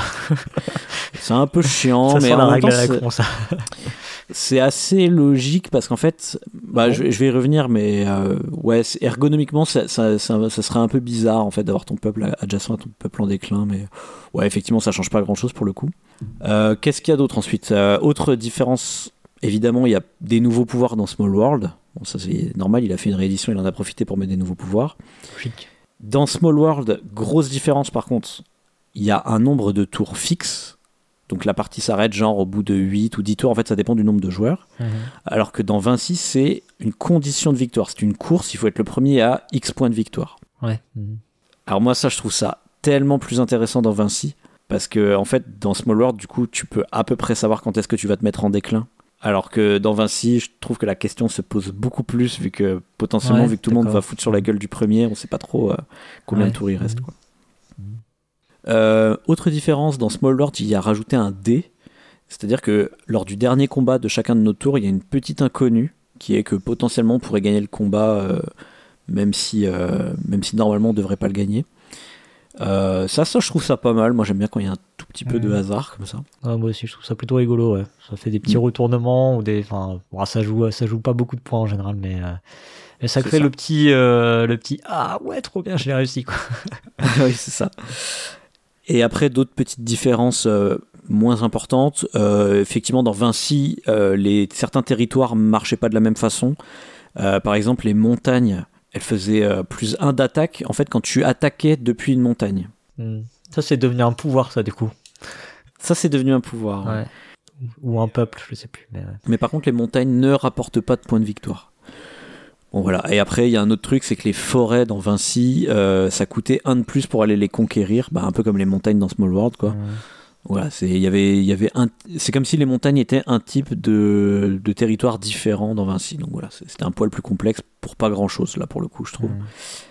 Euh, autre différence, Small World a des plateaux différents euh, en fonction du nombre de joueurs, alors que dans Vinci en fait, en fonction du nombre de joueurs, tu vas commencer avec plus de jetons dans tes armées. Mhm. Du coup, ça faisait une petit, un petit calcul un peu chiant parce qu'en fait, dans Small World, le nombre de, de jetons que tu as, c'est juste la somme de ton pouvoir plus ton peuple. Enfin, ou ton peuple et ton adjectif. euh, ça, c'est écrit sur le pouvoir et le peuple, en fait. ouais. C'est ça. Alors que dans Vinci, c'est tes deux pouvoirs plus une base fixe qui dépend du nombre de joueurs. Mm. Voilà, donc il y a un tout petit calcul à faire en plus, quoi. Mais euh, moi, je trouve ça plus rigolo pour le coup dans Vinci quand tu as des grands plateaux et que tu peux beaucoup t'étendre, puisque de fait qu'il y a les règles de, cohé- de cohésion, ça peut créer des, des- Mm. des trucs assez intéressants. Autre grosse différence aussi, c'est l'ergonomie du jeu. Pour le coup, dans Small World, il y a des jetons pour chaque peuple. Alors moi, ça m'avait choqué à l'époque, parce que dans, dans Vinci, en fait, tu as des jetons qui sont à la couleur des joueurs. Donc euh, moi, je, je joue les jaunes, par exemple, très souvent, donc du coup, j'aurai les jetons jaunes. Et même mon peuple en déclin, il aura les jetons jaunes. C'est pour ça qu'on peut pas se mettre adjacent à notre peuple en déclin, tu vois. Ouais, ouais, je comprends que c'est euh, c'est une règle euh, presque ergonomique, quoi. Ouais, c'est ça. Mais pour le coup, tu vois, alors, dans- du coup, dans Vinci, moi, je trouve ça mieux parce que t'es censé mettre, en fait, du coup, les jetons de pouvoir. Alors, c'est des petits jetons, hein, pas comme dans Small World où c'est des gros trucs, là. Tu sais, c'est des petits jetons style Wargame, comme ça. Euh, t'es censé les mettre, en fait, sur le plateau, près de ton peuple, quoi. Donc, du coup, on sait que ce peuple-là, il a les deux pouvoirs-là, tu vois. Donc, c'est un peu plus rapide à. À voir, voilà. C'est- du détail, mais disons que je dirais, pour le dire simplement, je dirais que Small World est surédité par rapport à Vinci, en fait. Ah bah ça c'est un- possible, avec, avec 10 ans d'écart et, et des eaux fondeurs derrière, oui, je, ça je veux Ouais. bien le croire. Je veux dire, t'as vraiment pas besoin d'avoir des jetons différents pour chaque, chaque euh, race différente dans le jeu, tu vois. T'as clairement moins de jetons dans Vinci, quoi. Alors par contre, Va- Vinci a, a l'inconvénient d'être une boîte pleine de vide. À l'inverse, tu vois, tu t'as juste un gros Ouais. plateau et à l'intérieur, t'as deux pauvres sachets, quoi. Mm. Donc si on devait résumer un petit peu tout ça, en fait, dans Vinci, euh, ouais, il y avait une volonté de créer plus un, un gros jeu de civilisation, quoi, un truc un peu plus épique, hein, parce que en vrai, les parties, euh, ils annoncent quoi 120 minutes? Moi, je peux te le dire, c'est plutôt 3 voire 4 heures des fois. Ah oui, d'accord. Donc euh, voilà, mais, mais c'était bien parce que du coup, ça crée cette dynamique, comme je te disais, que moi j'aime bien, où tu sais pas quand est-ce que tu vas te mettre en déclin parce qu'il y a beaucoup de tours dans la partie, tu vois. Mm, d'accord. Et du coup, Small World, à l'inverse, ça va être un truc qui va juste garder euh, l'essence de conquête de territoire et, euh, et, et juste en, en garder une version un petit peu plus euh, bah, familiale, on dirait aujourd'hui, tu vois, un truc euh, plus épuré où juste on va se pousser un petit peu sur le plateau et ça va durer, je sais pas, une heure et demie, quoi, même pas, non, Mhm. une heure. Oui, entre une heure et une heure et demie, ça dépend combien tu joues. Mm. C'est en fait Small World ne garde plus, plus que cette idée de euh, on a des factions avec des petits pouvoirs et euh, cette mécanique de déclin quoi, tu vois. On va voir, il y a d'autres, il y a, il y a d'autres éléments. On va, on va Ouais. rentrer là-dedans d'ailleurs. On va étudier un peu tout ça. Il y a d'autres éléments oui. quand même dans, dans, dans Small World et, et Vinci qui sont, euh, qui sont intéressants à relever. Ouais, tout à fait. Attaquons la partie au scalpel. On l'a dit déjà plusieurs fois, je crois que c'est sorti de ta bouche déjà deux trois fois. C'est un jeu de conquête de territoire. Mhm. Euh, moi, alors moi, je dis plutôt jeu de contrôle de territoire. Les deux termes euh, doivent exister et cohabiter. Donc euh, Ouais. l'un ou l'autre, hein, gardez celui que vous voulez. Qui, qui sont des, des, thèmes- des, des termes plutôt français. Hein. Ouais, j'ai pas trouvé en fait. Enfin, étonnamment, je, je suis allé sur sur Board Game Geek. je- je- voilà, normal quoi, tu vois, de, de base. Je dis bah, je vais aller regarder un petit peu qu'est-ce qu'il y a de référencé d'autres dans cette catégorie. Et puis en fait, il n'y a pas cette catégorie. Quoi. Ouais, c'est ça. Bah, ils ont des trucs genre euh, contre euh, area influence, tu vois. Ouais, c'est ça. Ouais. Genre euh, influence d'air, mais, mais le problème c'est que ça, ça regroupe des jeux genre de placement, tout simplement. Tu vois, des jeux comme Terraforming Mars où tu sais, tu vas avoir un placement spatial sur, Ouais, sur, sur une carte. Mm. Donc du coup, ça marche pas en fait, quoi. Et il y a aussi, c'était quoi, Area Movement ou je crois, non? Ouais, ça? C'est ça, Ouais, le- le- déplacement. le euh, déplacement. Voilà, mais déplacement. bon, En fait, c'est en fait, très terre à terre en fait les, les mécaniques telles qu'ils les indiquent dans, euh, dans BGG. Et du coup, je trouve que c'est pas mécanique parce que ça, il y a pas de, enfin, c'est tellement terre à terre. C'est ouais, il y a en- gros, oui, on, on a des territoires. Ok, c'est bien, super. En fait, ça te dit pas, euh, ça ne te donne pas la dynamique en fait de- du jeu. Mm, tout à fait. Où on va se déplacer. Bah c'est bien, mais en fait, euh, oui, enfin, même dans, euh, je, sais pas, je- j'ai pas d'exemple qui me vient en tête, mais Même euh, dans Pic Plume, on se déplace. oui, c'est ça. Ouais, dans Big Plume, on se déplace, on se déplace quoi. Enfin, tu vois, je, ouais, euh, ou dans le jeu de loi, on se déplace quoi. Ouais, Ah. bah oui, oui. C'est ça. Donc euh, bon, Bah, en fait, c'est parce que le, le jeu, de- pour moi, le jeu de conquête, c'est un genre plus qu'une mécanique, en fait. oui, oui, c'est vrai, c'est vrai, on est d'accord. Mais du coup, il y a pas, y a rien pour référencer ça sur BGG par exemple. Bon. Ouais, tout à fait. Euh, bah alors du coup, ouais, euh, bah vas-y, c'est quoi ce genre? Alors qu'est-ce qu'il y a, qu'est-ce qu'il y a dans, dans ce genre, le jeu de conquête Ouais. ou le jeu de contrôle de territoire? Bah alors, pour, pour, pour moi, le, voilà, le jeu de con- conquête, c'est. euh, tu vas avoir une carte sur le- Tu vas avoir un plateau sur lequel est représentée une carte avec des territoires sur lesquels on va s'étaler. Et en fait, sur une case, il peut y avoir qu'un seul joueur présent à la fois. Ah, c'est- important, ça, hein. c'est important ça. Parce qu'effectivement, il y a plein de jeux où on peut cohabiter sur un territoire. Là, on ne peut pas. Et du coup, Là, ça c'est- Ou, alors c'est fugace. C'est, Ouais, c'est ça. c'est, Mais- juste euh, pour un. C'est le moment où on dit je t'attaque. Là, il y a plusieurs, euh, là, il y a plusieurs joueurs sur la même case, mais ça dure Ah, pas. effectivement, effectivement. ça, ouais. Mais dans l'idée, voilà, il y a, et, et en fait, y y il y a ce côté, du coup, euh, très souvent dans les jeux de conquête, où tout est fait pour que on n'ait pas assez de place sur le plateau et que du coup, on est obligé de pousser les autres entre guillemets. Mm. Donc, on va être obligé de- d'envahir les autres parce que on a besoin de s'étendre. Et euh, pour le coup, bah, là, je trouve que c'est plutôt une bonne idée. Autant Vinci avait un bon sous-titre, Apogée et déclin de civilisation, autant Mhm. Small World, je trouve, a un bon titre. Ah ouais, ouais, il, a- il, il dit, il dit tout dans son titre en fait quoi. Bah ouais, voilà. Il dit euh, le monde est trop petit pour nous, pour nous tous, quoi. Et donc on Ouais. va se pousser, tu vois. D'ailleurs, il a, il a un sous-titre aussi, Small World. Il est pas sur la couverture, il est sur la tranche. Et en dessous, c'est marqué donc car le monde est tout petit. Et en fait, c'est barré. Enfin, le tout est barré et c'est marqué car le monde est trop petit. Ah, pas mal ça. Donc effectivement, ça insiste sur ce côté, euh, c'est trop petit pour nous tous, quoi. Ouais, c'est ça. ouais. Il y aura pas de place pour tout le monde.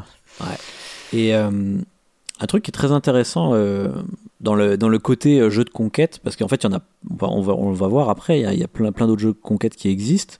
Mais euh, ce qui est vraiment très spécifique à Vinci ou à Small World, c'est euh, son système de combat. Parce que pour le coup, on parle de combat depuis le début, mais c'est vrai qu'on n'a pas parlé de son, système de combat. On a parlé du fait que chaque peuple avait des jetons. Et l'idée, c'est que pour envahir une case, il faut que tu places deux jetons de plus que le nombre de jetons qu'il y avait sur cette case. Donc si par exemple, tu veux envahir un territoire qui est protégé par trois jetons, il faut que tu payes, entre guillemets, 5 jetons.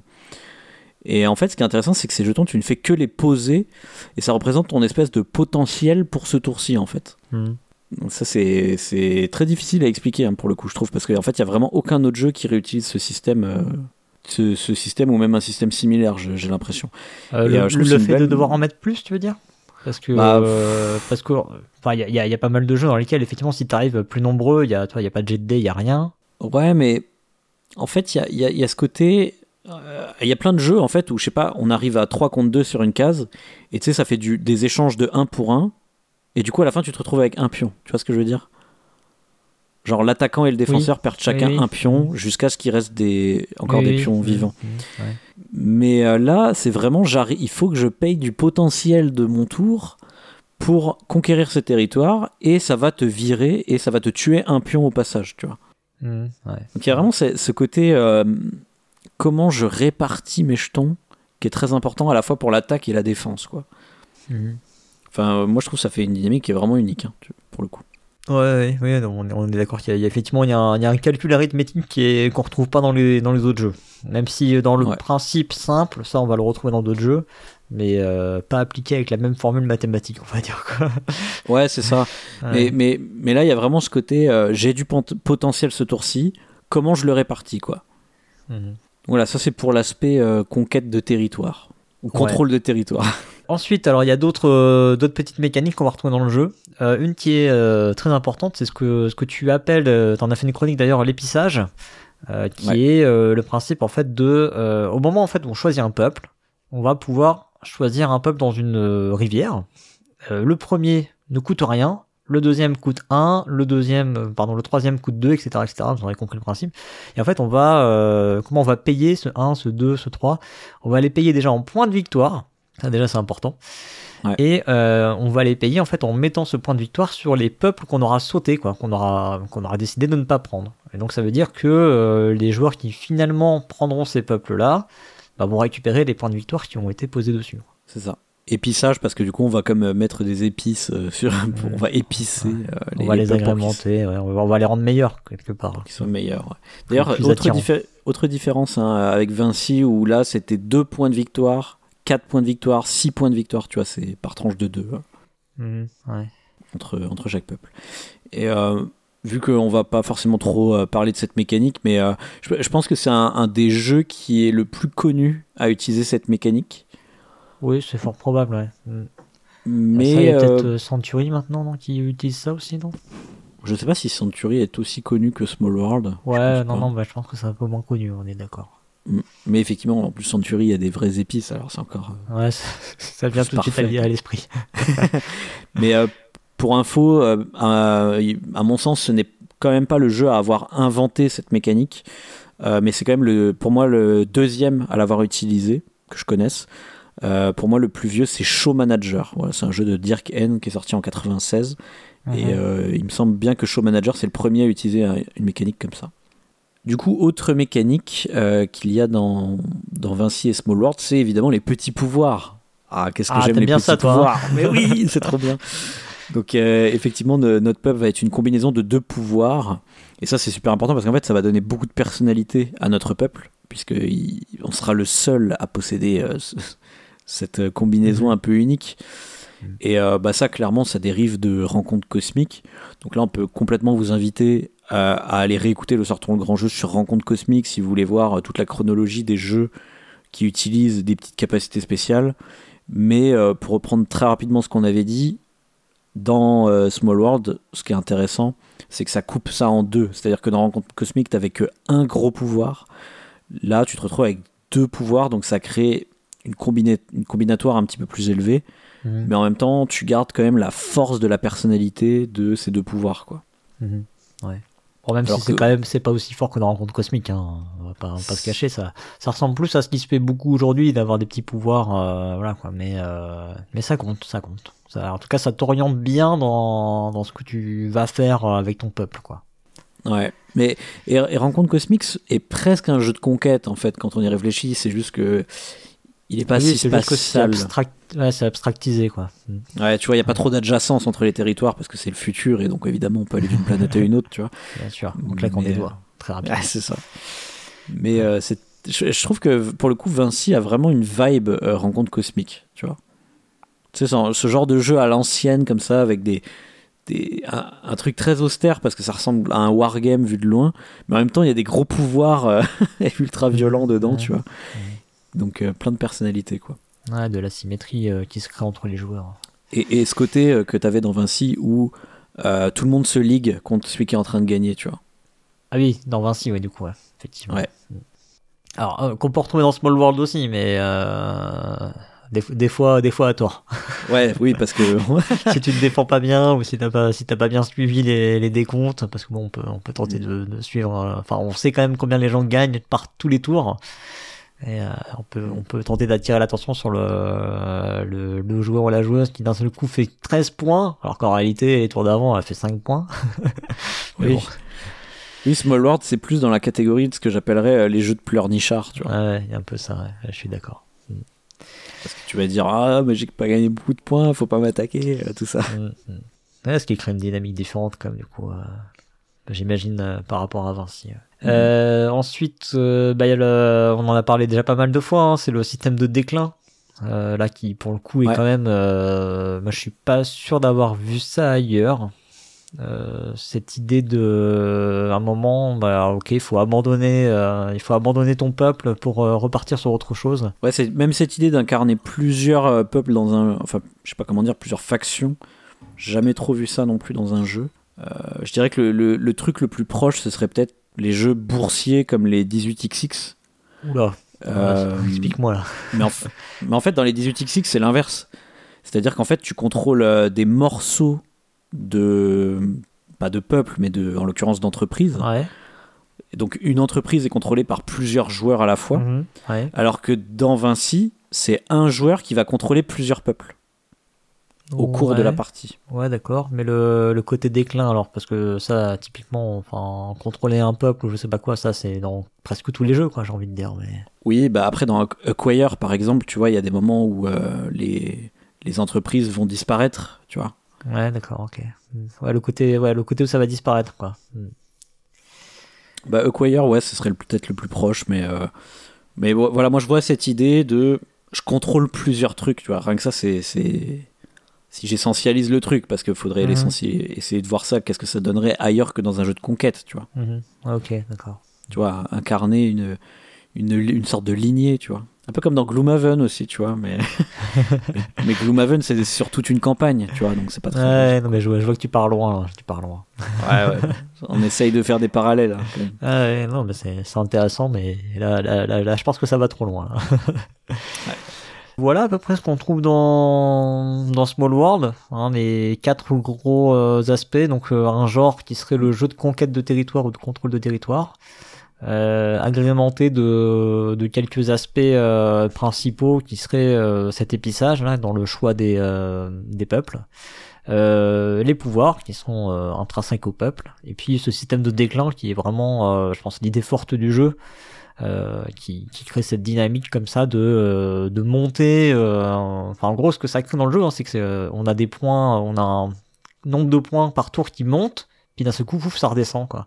Et il faut trouver le bon moment dans la descente pour dire, ok, là, j'abandonne tout, donc je crée un gros crash, quoi. Je reviens sur ton idée de, bourse, de boursière. Tu crées un gros Ouais. crash et euh, un gros crack, du coup, crack boursier, et euh, pour reprendre sur quel- quelque chose et repartir. Ah, parce que ce qu'on n'a pas dit aussi, c'est que quand tu fais ton déclin, je, je pense que c'est pareil dans Vinci, hein, mais tu fais rien d'autre de ton tour, quoi. Donc en gros, euh, c'est vraiment un tour euh, naze, quoi, que tu vas faire. Oui, tu passes un tour à, à faire ton déclin. tu passes un tour. euh. Donc il y a vraiment une idée de renoncement là, et ça aussi ça crée un- ça crée quelque chose de fort quoi, parce que c'est vraiment ce Mhm. t'es un peu dans le dilemme du euh, euh, ce, ce, ce côté euh, euh, biais des euh, des coups irrécupérables, tu sais. Ça, ça joue un petit peu là-dessus, je trouve. ouais, ouais, ouais, un petit peu, philosophiquement, enfin. euh, ça, ça joue sur cet aspect-là où t'es engagé avec ton peuple. Euh, Il y a des peuples comme ça, beaucoup, je trouve, qui, qui jouent pas mal là-dessus. C'est les, les zombies, par exemple, où Ouais. tu peux espérer rester longtemps, tu vois. Et puis à un moment, tu peux bien te casser la gueule. Alors, euh, du coup, est-ce que, vraiment il faut pas abandonner un moment? Et Je pense que ça te, ouais, ça joue un petit peu sur ces, ces aspects-là, quoi. Bah, d'autant plus, c'est d'autant plus fort qu'en fait, t'es es très attaché à ton peuple du fait qu'il a des pouvoirs, quoi. Mhm, mhm.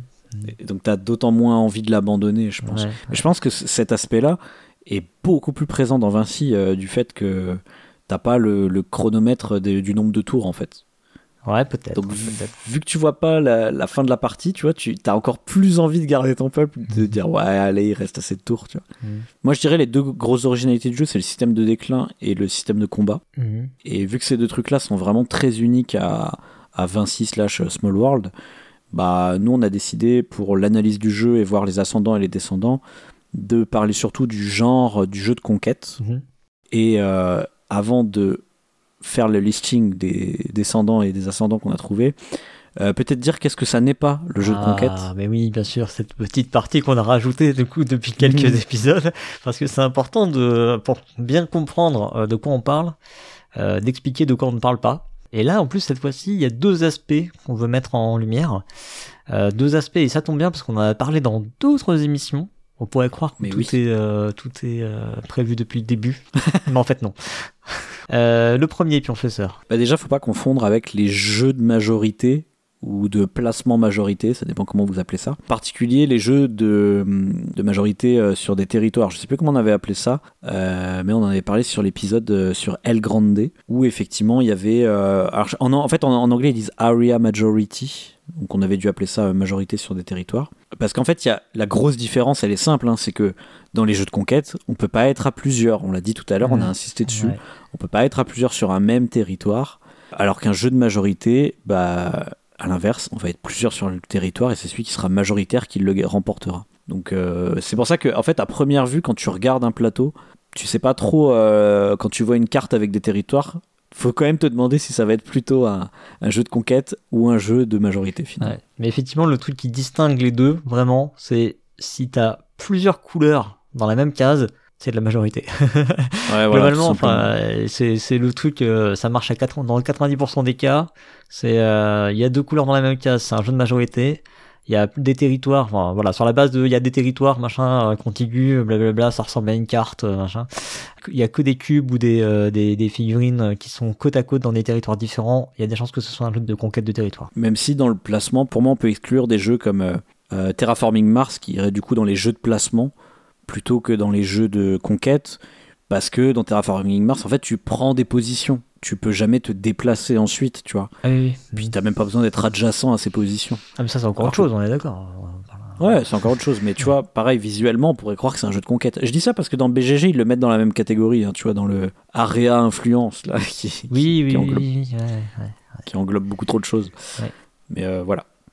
Et donc, Cyrus, tu peux nous dire c'est quoi le deuxième truc avec lequel il faut pas confondre les jeux de conquête? Ah, alors là, là c'est plus subtil, attention, accrochez-vous. Hein. Euh, je pense qu'on est, on est limite au pinaillage, mais vous allez voir, il y a quand même, il y a quand même des choses. Euh, bah, c'est les wargames, Mhm. les jeux de guerre. Euh, et là, effectivement, on comprend bien que dans les wargames, il y a, il y a une notion de conquête quand même en général. Hein. On n'est on pas là pour, pour se promener. Mm. Alors, ce qu'on peut noter comme différences qui peuvent être plus ou moins importantes et plus ou moins subtiles, c'est que euh, en général, déjà les, les wargames, souvent c'est du c'est du 1 contre 1, ou alors c'est un camp contre un autre. C'est-à-dire que peut-être qu'il y a plus Mm. que deux joueurs ou joueuses à la, autour de la table. En général, il y a, il y a ces deux camps qui s'affrontent. Euh, du coup, quand c'est du 1 contre 1, on va dire, il y a des chances que ce soit du wargame. Quand il y a possibilité de jouer à plus, il faut regarder si c'est euh, en équipe ou pas, quoi. Pour savoir si c'est un jeu de conquête euh, ou de contrôle de territoire ou si c'est du wargame. Même si Small World se joue à deux, théoriquement. Oui, oui, non, mais je veux dire, euh, si ça se joue all, enfin, ça marche pas dans, euh, c'est pas, pas bijectif, quand même. ça marche pas Ouais, bien sûr, bien sûr. Mais, Ouais. mais pour le coup, moi je trouve que les jeux de conquête, c'est quand même généralement à partir de 3, tu vois. Ou du moins à partir Ah, de que 3 c'est que c'est bien. intéressant, tu veux dire? Que c'est bien, ouais. bah, Oui, d'accord. Pour moi, dans, dans les jeux de conquête, il faut qu'il y ait le côté alliance, en fait. Tu vois, le côté. euh, euh, il va y avoir des espèces d'alliances ou de petites ouais. Mm. De, euh, temporaires, tu vois. de Genre, euh, circonstances. ouais. Mm. Alors ensuite, dans le wargame, souvent, il y a une dimension historique. Voilà. C'est pas toujours le cas, mais souvent. Donc euh, voilà, tout ça, enfin moi, tout- tous ces éléments-là, c'est des éléments qui vont faire que ça tend vers du wargame ou ça tend plutôt du jeu de conquête. Hein. Voilà, faut pas forcément les Ouais. prendre comme des. euh, euh, vous, allez, vous allez nous trouver des, des contre-exemples pour chaque, hein, c'est à peu près sûr. Souvent dans les wargames, il y a une notion aussi de, de camp de base. On a un truc qui est un peu plus statique. Il y a une espèce de, c'est le côté front en fait, tu vois. Il y a, y a un front sur lequel on s'affronte et euh, et du coup, on va pas se promener beaucoup, quoi. Voilà. Mm. Euh, alors que dans les jeux de conquête ou de contrôle de territoire, là, il va y avoir souvent plus de mouvements. Voilà aussi, c'est ultra subtil. Ouais, ouais. Et puis, euh, dans un wargame, en général, euh, l'objectif c'est de défoncer l'adversaire. Il y a un adversaire, ça, va aussi avec le 1 contre 1. hein. Il y a un adversaire, il faut lui taper dessus. Euh, c'est le côté attrition, il faut le descendre. Alors que dans un jeu de conquête de territoire, de contrôle de territoire, l'idée c'est de marquer des points. Donc euh, en général, il y a un autre objectif. Attaquer l'adversaire, c'est pour réaliser un objectif qui n'est pas celui directement de taper l'adversaire. C'est pas clair. Ouais, ce non, mais c'est comme on a dit tout à l'heure, en fait, c'est parce que le monde est trop petit qu'on le tape. C'est ça, voilà, c'est ça. C'est pas, c'est pas, limite, il fait pas, on fait pas exprès. c'est pas contre toi. oui, c'est ça. Mais alors, je sais pas toi, mais moi, euh, vu que j'aime bien euh, ces jeux-là aussi, parce qu'on peut négocier et tout, moi, euh, quand je négocie, c'est souvent ce genre de mot qui ressort. Tu vois, ça Mhm. va être, ah, désolé, c'est pas contre toi, mais là, j'ai besoin de prendre cette case. Oui, Tu vois. quand même, ça elle me fait 3 points, alors que si je vais chez l'autre, c'est qu'un point. Donc, euh, bon. C'est ça. Ah, je suis désolé, mais bon, c'est le, le jeu, quoi. Ouais. Voilà, c'est ça. Alors qu'un un wargame, bah, Mm. c'est très clair, tu vois, c'est, bah, je te fous sur la gueule parce que c'est le but, en fait, tu vois. Ouais. Le jeu de conquête, de contrôle de territoire te donne de fausses excuses pour attaquer les autres.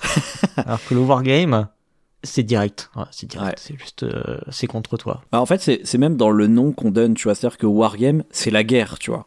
Donc Mhm. une guerre, euh, c'est, euh, on va chercher à, à créer de l'attrition le plus possible chez l'ennemi, tu vois. Alors que un jeu de conquête de territoire, ce qui nous intéresse, c'est pas l'ennemi, c'est le territoire, en fait. Eh oui, c'est ça. Tu vois. C'est vraiment pas de bol, t'es dessus, quoi. Ouais, c'est ça. Bah, d'ailleurs, généralement, tu vois, dans un jeu de conquête de territoire, tous les territoires n'appartiennent pas à des joueurs au début. Tu vois, dans Small World, au début, euh, ça appartient à des factions neutres. Et donc, on va venir prendre ces territoires, tu vois, Mhm. Ouais. Ouais, c'est euh, sûrement pas le cas dans tous, mais ouais, dans, dans pas mal, je pense. Ouais, Mhm. dans une bonne majorité, je pense. Ouais, c'est possible. Donc voilà, et là, justement, on parlait de Wargame et du fait que c'était euh, des jeux avec une dimension historique. Mhm. Et euh, justement, tu sais, d'habitude, à ce moment-là de l'émission, on fait une petite partie sur la thématique. Donc euh, très rapidement, on peut dire que ce qui est intéressant, c'est quand même que Vinci, même s'il n'était pas historique, il était quand même, je trouve, ancré dans une sorte de fausse réalité antique, quoi. Oui. Alors Mhm. que Small World, bah, ils sont passés sur une thématique fantasy, quoi. Donc j'imagine c'est pour que ce soit plus grand public, finalement, tu vois. Bah, déjà, rien que la, la, la carte, si je dis pas de bêtises, dans Vinci, c'était l'Europe, non? Enfin, l'Europe et le pourtour méditerranéen, non? Ouais, c'est ça, ouais, tout à Mhm. fait. D'a- D'ailleurs, même dans les règles, en fait, les exemples, euh, ils te désignent les territoires comme euh, les- des pays, tu vois. Ils te disent, euh, si tu veux prendre l'Italie, tatati tatata, alors que c'est pas écrit sur le plateau que c'est l'Italie, tu vois. Ah oui, d'accord. Oui. Ouais, mais bon, ça se voit, quoi. Mais ça se voit, voilà, Ouais. effectivement. Donc. Ça ressemble à une a un quoi. Ouais. Mais du coup, il y a un côté plus réaliste dans Vinci, bon, c'est que je trouve pas mal, mais euh, c'est la, la thématique fantasy, je l'aime bien aussi, même si c'est de la fantasy assez générique, en fait. C'est marrant parce que j'ai euh, eu cette impression, en lisant les trucs à gauche à droite, que Vinci euh, était plus un héritier des jeux de civilisation, qui a, entre guillemets, un peu mal tourné, et que euh, Small World a assumé ce côté, euh, ok, finalement, on n'est pas, c'est pas un jeu de civilisation. Enfin, on en reparlera peut-être un peu, hein, mais il y a, il y, a, il y a un petit arrière-goût dans, dans ces deux jeux. Ouais. Euh, et Small World, bref, a un peu plus abandonné ce côté civilisation pour dire, ok, euh, on est, je suis bien un jeu de, un jeu de conquête de territoire, quoi. En fait, ce qui est intéressant, c'est que ce jeu euh, est à mi-chemin entre les deux pour moi. Mm. C'est-à-dire que c'est, il tend vers le jeu de civilisation parce que par exemple, il a un système de combat euh, sans hasard, tu vois. C'est quand même important ça. Donc c'est assez rare d'avoir des, des jeux de conquête où t'as pas, euh, pour l'époque, hein, je parle. Tu vois, c'est peut-être une, une autre différence par rapport au wargame, c'est que t'as pas des brouettes 2D à, à lancer, tu vois. Mm. Donc euh, t'as un système de combat sans hasard, c'est très calculatoire, c'est très, euh, c'est très austère presque. Et en même temps, t'as le côté euh, rencontre cosmique où t'as des gros pouvoirs ultra pétés. Pas- enfin, peut-être pas ultra pétés, mais dont, avec des combinaisons émergentes et tout, nanana, Mhm, un peu mhm. imprédictible, quoi. Et ça, c'est pour moi le côté où la thématique fantasy serait plus cohérente, tu vois. Donc en fait, Oui. pour moi, le jeu Mhm. est à mi-chemin entre les deux, en fait. Mhm. Entre quelque chose de qui se voulait réaliste, tu veux dire, et quelque chose de. Pas forcément réaliste, mais, mais qui hériterait des jeux de civilisation. Mhm. Et un truc qui hériterait des jeux, euh, euh, je sais pas comment on pourrait appeler ça, de type Magic, rencontre cosmique, tu vois. Tu dans des univers barrés parce qu'il y a des pouvoirs barrés, tu vois. Ok. Mhm. Tu vois ce que je veux dire? C'est, on pourrait presque dire que c'est un- mi-chemin entre euh, du, du jeu à l'allemande et du jeu à, à l'américaine, même si en vrai les, les jeux de civilisation c'est pas forcément trop des jeux à l'allemande. En général, c'est aussi des non. jeux américains. Ouais. et- Plutôt même, ouais. En fait, c'est deux styles de jeux américains différents. ouais, ça serait plus ça. Il hérite de deux écoles américaines différentes et il les mélange comme ça. Mhm. Mais euh, jamais les deux thématiques n'ont été mélangées, alors que pour le coup, euh, pour le coup, pour moi, c'est un mélange des deux, quoi. Mécaniquement parlant, je parle. Alors tu parles d'héritage, je pense qu'il est temps de, de parler justement des, des jeux qui ont inspiré très certainement Small World, donc de, de ses Ouais. ascendants. Tout à fait.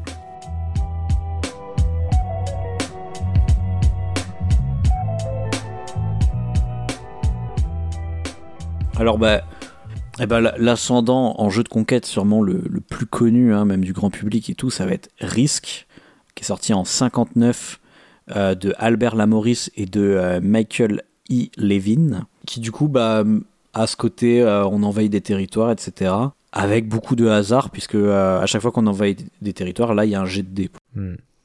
L'avantage du nombre, ça aide, mais c'est pas une garantie. Et alors Risk, en fait, il avait un... Finalement, c'est une refonte d'un jeu qui s'appelle La Conquête du Monde, sur lequel il y a que Albert Lamoris qui est crédité, qui est paru en 57.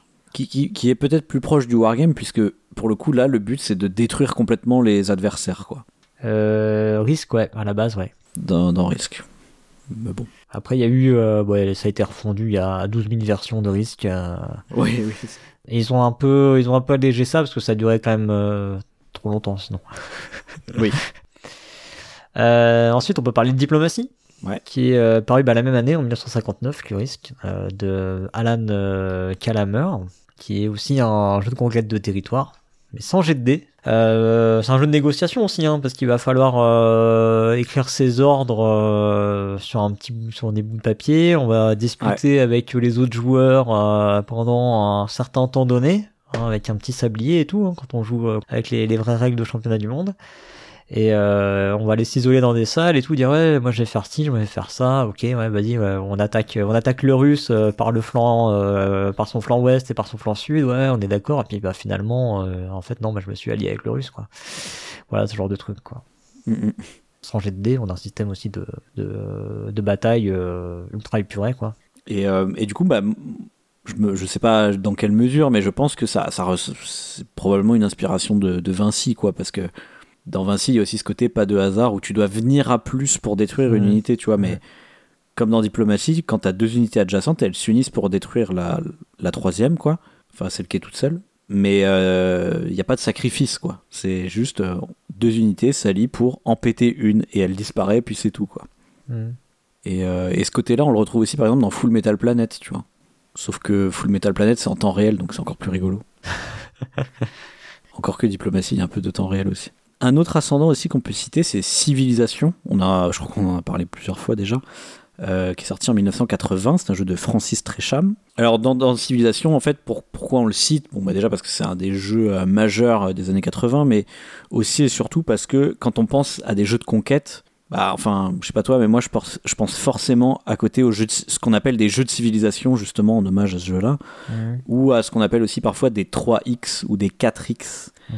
Hein, donc des jeux où on va avoir à la fois de la conquête, de la négociation, du marchandage avec les autres peuples, des arbres de technologie. euh, Qu'est-ce qu'il y a encore dans les X Euh, Va y avoir des, des, re- des ressources à gérer, une Mhm. sorte de mini-jeu de gestion. Donc des bâtiments qu'on peut construire, des trucs comme ça. Tout plein d'aspects comme ça qui, qui se mélangent et parmi lesquels il y a de la conquête. C'est ça, ouais. C'est un des X pour le coup. hein. C'est le Extermination. c'est ça, Exterminate.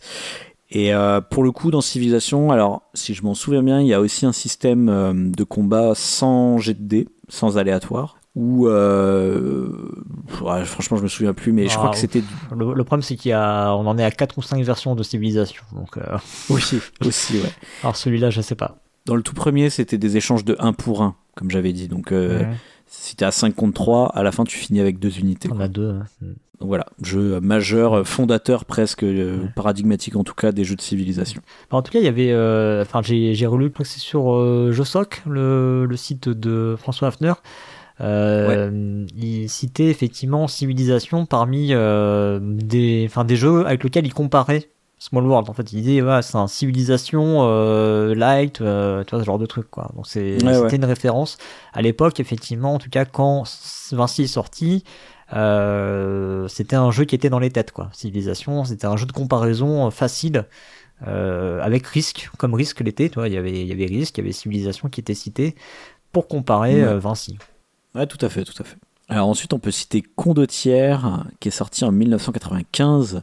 C'est un jeu de Dominique Erard, Duccio Vitale et Justin Kempainen. Je, je sais vraiment pas comment ça se prononce. Euh, bah, lui qui est assez intéressant juste parce que c'est un jeu de conquête qui est mélangé à un jeu de plis. Voilà, donc tu vas faire des plis et ça va te permettre euh, de prendre des territoires sur, la, la- sur une carte ou de te déplacer dessus. Quoi. Mm. Voilà, c'est le fameux. C'est un, jeu- un jeu à concept fort. hein. En une phrase, t'as as compris de quoi il s'agissait. Et un dernier ascendant qu'on peut citer, euh, même si ce n'est que la première édition, mais on peut citer évidemment Twilight Imperium, première édition qui est sortie en 1997, qui est sûrement pas la version la plus connue aujourd'hui puisqu'il y a eu Mm. Quatre éditions, euh, qui est un jeu de Christian T. Peterson, que tout le monde dit que c'est un 4X, Ah, c'est pour ça que tu voulais absolument en parler. mais qu'en fait, c'est un 3X. Parce qu'on n'explore pas, c'est ça? Parce qu'on n'explore pas, et eh oui. Mais en tout cas, il y a clairement un aspect conquête dans Twilight Imperium. Et tu vois, moi vraiment dans Twilight Imperium, je, ressens beaucoup ce côté. Je prends, euh, en l'occurrence, c'est des planètes. Je mhm. prends des planètes non pas pour faire chier les autres, mais parce que j'en ai besoin. Mhm. Et vu que c'est un jeu avec beaucoup de négociations, ça m'arrive très souvent, euh, tu sais, le côté dont je te parlais tout à l'heure, où je suis en mode. Euh, bah écoute, ça te dit, je prends cette planète et puis je te la rendrai plus tard, ou des trucs comme ça, tu vois. plus, ah que, plus que il te croit les gens quand tu fais ça. mais plus que dans Small World en tout cas, tu vois. Ou que Small, World, je trouve que tu négocies moins et tu rentres juste dans l'art, tu vois. Ah oui, non, non, ouais, non, non. Ouais. Moi, j'avais, j'avais bien compris tout à l'heure quand on en parlait, comme, euh, comme juste, euh, juste, je suis désolé, c'est pas contre toi, mais il faut que je vienne là, quoi. Et pas, mm. pas, pas de la négociation, juste. Euh, ouais juste une, une, fausse excuse. Quoi. Et c'est ça que j'aime bien dans le côté 3X ou 4X, c'est que du coup, il y a la côté, le côté négociation en plus qui s'ajoute et qui, pour moi, se mm. combine très très bien en fait au jeu de conquête. Mm. Ok. Voilà, bon, voilà, mais écoute, je crois qu'on a fait le tour euh, des ascendants. Alors même si en vrai, il y en a plein d'autres, hein, parce que des jeux de conquête de territoire, euh, je pense que effectivement après risque, il y a dû y en avoir un paquet, même avant. Ouais Mais euh, voilà, en tout cas, c'est ceux qu'on a, ceux qu'on a retenus pour euh, pour l'émission. Mais bon, si, si, vous avez envie d'en citer d'autres dans les commentaires, vous gênez pas. Bah maintenant, on va parler des descendants, professeur. C'est parti.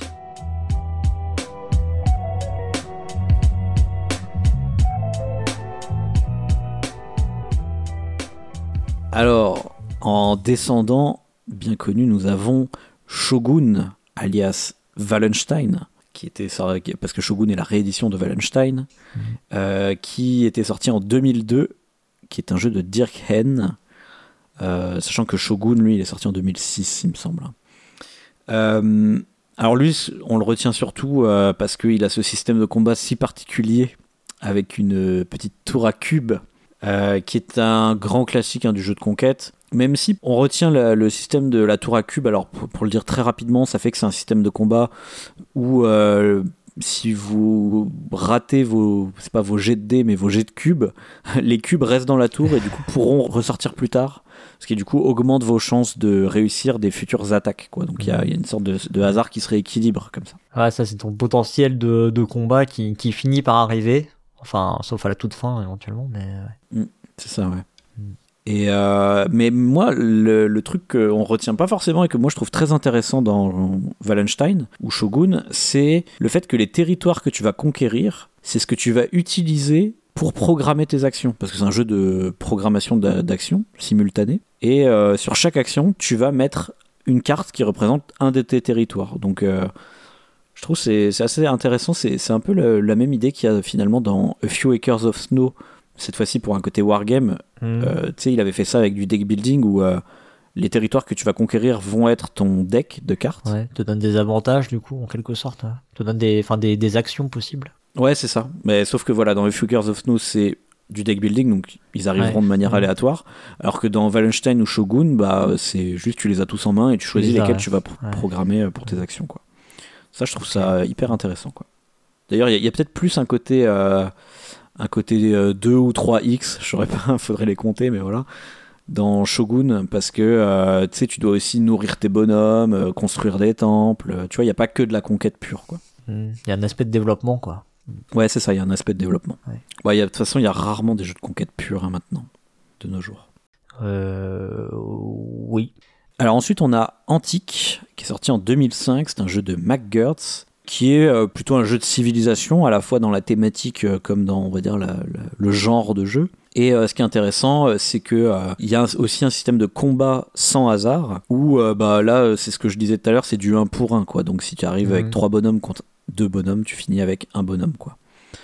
voilà, mais ça, ça, reste un jeu aussi avec d'autres aspects que la conquête, puisque tu vas tu, tu vas euh, gagner des ressources, euh, développer des technologies. Euh, tu cherches En fait, ce qui est assez intéressant, c'est que tu cherches à obtenir des espèces de petits achievements comme ça. pour gagner le jeu et tu as des achievements ça va être bah, débloquer une technologie ou contrôler cette mer ou mm.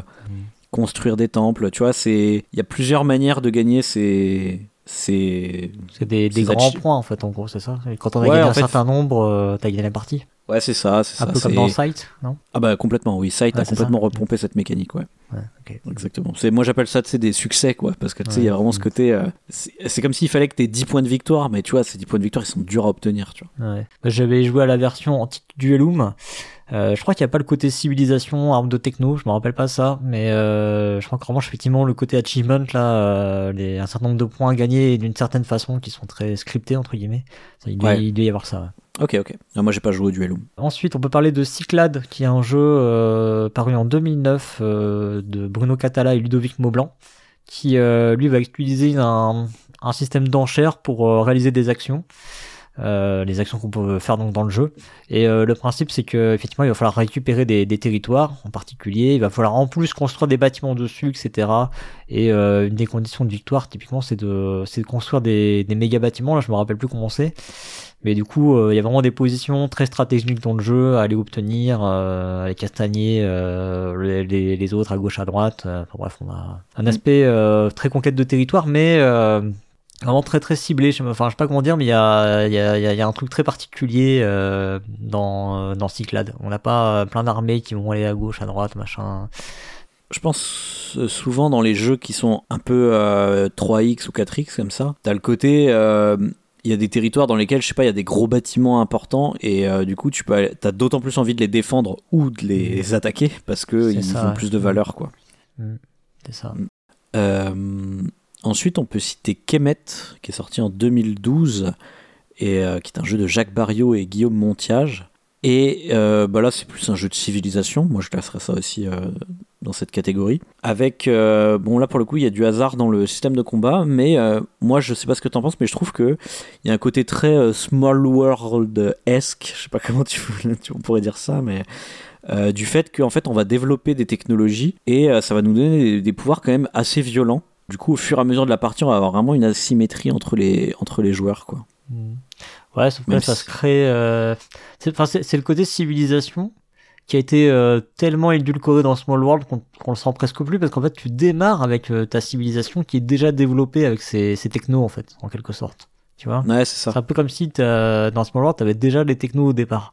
Alors que dans d'autres jeux, tu vas aller les dans c'est le de civilisation justement. L'intérêt c'est d'aller développer, c'est c'est l'aspect développement du jeu où tu vas aller chercher à acquérir ces technos et tu vas personnaliser ton ton peuple, ta civilisation au fur et à mesure du jeu. Alors dans Small World, tu tu, tu choisis au départ quoi, en gros, quoi. Ouais, mais tu vois, dans Kemet, ce que je trouve intéressant, c'est qu'une fois que tu as pris une technologie, les autres peuvent plus la prendre. Oui. Et c'est là que je trouve qu'il y a un côté small world. C'est-à-dire qu'on Ah va oui, avoir chacun. côté unique. Hmm. Voilà, on va avoir chacun un côté unique en fait. Alors que dans la que plupart des autres jeux de civilisation, je prends Antique comme exemple, qui est très épuré aussi. Bah là, tout le monde peut développer la même technologie, tu vois. Hmm. Donc euh, ouais, ça, je trouve ça assez intéressant. Quoi. Euh, ensuite, on, on peut rapidement citer Sight, justement, dont on a déjà, euh, qu'on a déjà évoqué avec Antique, euh, qui est paru en 2016 chez, chez Stone Meyer Game, donc c'est un jeu de Jamie Stegmeyer, qui est un 4X. Alors, c'est Mhm. un essentiellement 3X, mais on lui accorde le doute du quatrième X parce qu'il y a des cartes. C'est ça. hein. Ouais, t'es censé explorer des endroits et ça te fait piocher des événements. Ouais, Moi, je trouve ça, ça marche, ça marche. C'est un 3,5 X. Plus que, plus que Twilight Imperium pour le coup. Tu vois. Là, pour le coup, ouais. ouais. Euh, voilà, qui est, euh, qui a la particularité d'être, euh, d'être peut-être parmi les plus connus, en tout cas. Mm. Et, euh, et dans lequel il n'y a pas tant de conquêtes que ça, hein. il n'y a pas tant de fight que ça dans, dans, dans Sight. hein. Il y a un côté Ouais. très euh, guerre froide dans Sight. Je suis d'accord. ouais. Mm. Sachant qu'il y a une thématique un peu euh, russe là. Ouais, en plus, ouais. Euh, ensuite, euh, toujours dans les jeux un peu récents, on peut citer Route, qui est sorti en 2018, un jeu de Col Verle, euh, qui est juste intéressant parce qu'en fait, il a popularisé l'asymétrie de gameplay dans un jeu de conquête. Donc, euh, Mhm. c'est-à-dire qu'effectivement, on a des peuples qui jouent de manière très différente. Donc là, c'est le contrairement à Vinci ou Small World où là, on joue tous de la même manière, mais notre pouvoir est différent. Là, la manière même dont on joue est différente d'un peuple à l'autre. Par contre, on va quand même se foutre sur la gueule euh, pour la plupart des peuples, quoi. Ouais. La plupart, mais... Mais- pas tous en fait. C'est ça qui est euh, particulier dans, dans Route, c'est qu'en fait tout vrai, le monde limite joue pas un jeu de conquête de territoire. quoi. Ouais, bah, le vagabond joue pas trop ça, Ouais. quoi. En tout cas, mais il y a, il y a une partie conquête de territoire dans, dans Route. ouais. Et j'en ai ajouté un petit dernier pour la route, j'ai ajouté Kitara, qui est un jeu euh, paru en 2020 de Eric euh, B. Vogel, qui est aussi l'auteur de First Empire, qui est très proche hein, d'ailleurs du coup, qui, qui lui a plus un First Empire a plus un petit côté civilisation, du coup jeu de civilisation. On voit que tous, tous ces tous ces jeux-là ils sont proches. Hein. Euh, alors pourquoi Kitara? Parce qu'il est assez minimaliste en fait. Voilà, juste été pour cet aspect-là. C'est un jeu de conquête euh, sur lequel il euh, n'y a pas grand chose d'autre que on va se rentrer dedans et puis euh, ça va bouger, on va se rentrer dedans, on va se faire rentrer dedans, etc., etc. Quoi. Les, les, les terrains vont beaucoup s'échanger. Et il n'y a pas, a pas grand chose d'autre que ça. on acquiert des cartes qui vont nous donner des, des, des, capacités. Il y a quelques curseurs qui bougent entre guillemets, quoi, des, des capacités qu'on va. Ça va créer une légère asymétrie entre les joueurs ce qu'on a retrouvé un peu dans les dans les autres jeux qu'on mm. a cités précédemment, mais en beaucoup plus simple quoi. Et il y en a plein plein plein plein d'autres. Euh, si vous envoyez des caractéristiques vraiment, enfin qui ont des qui ont quelque chose en plus, qui amènent des choses dans le dans le jeu de conquête ou de contrôle de territoire, bah n'hésitez pas à nous les citer.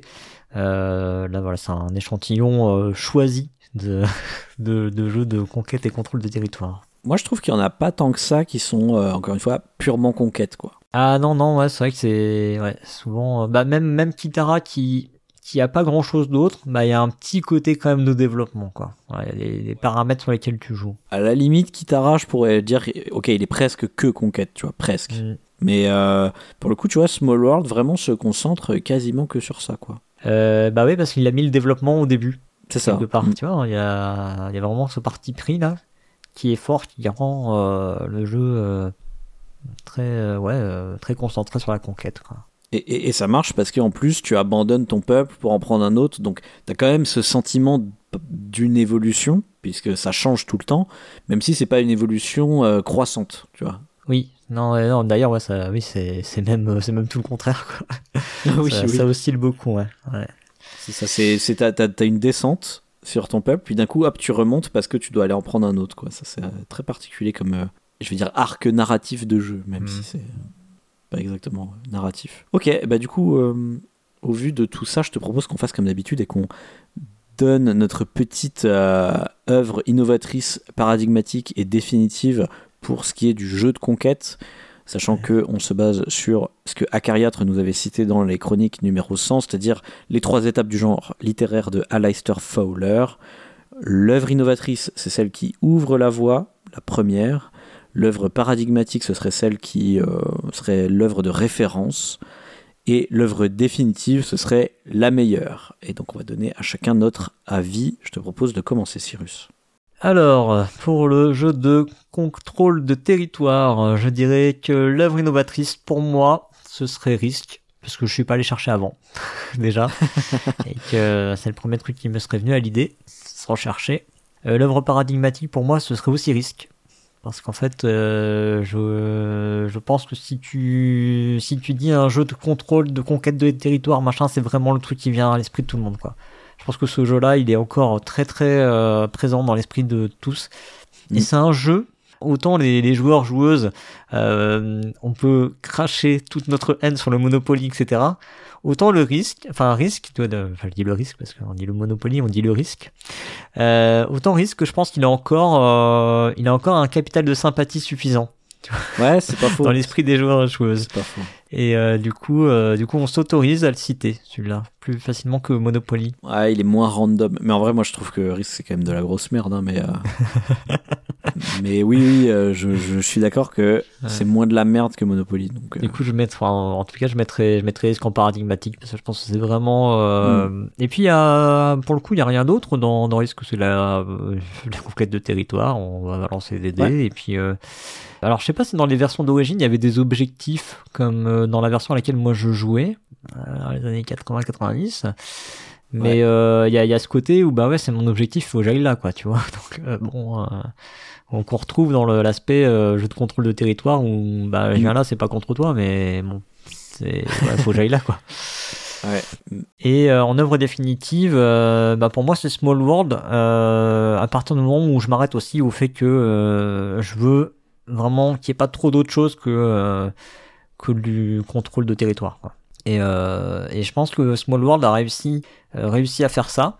en tout cas pour moi, euh, parce que justement, c'est ce qu'on disait, il, il abandonne l'aspect de développement et il le met, il le met vraiment au point initial du jeu où tu choisis ton peuple et il est déjà développé, c'est déjà comme ça, ça n'évoluera plus.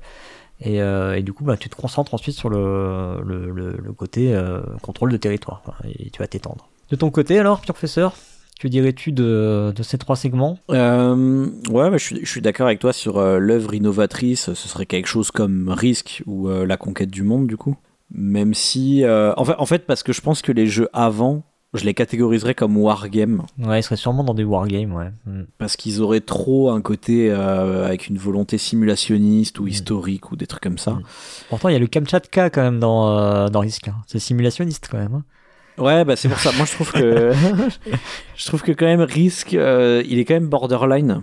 Parce que. Ah ouais Oui, il y a pour ce- déconner, mais. Non, non, mais, mais pas sur le côté euh, simulationniste, mais tu sais, sur le côté, comme on disait, euh, dans Risk, le but, c'est quand même d'éliminer tout le monde, tu vois. Mm.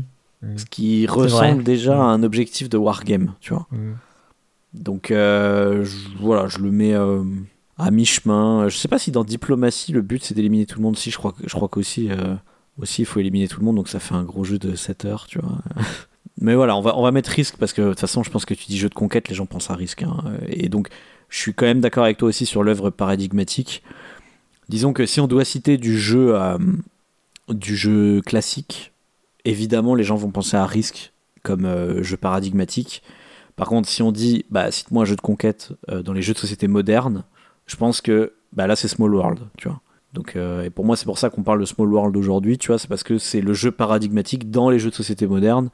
Et euh, chez Proxy Jeux, on parle de jeux de société modernes, donc c'est pour ça qu'on en parle dans Sortons le grand jeu, tu vois.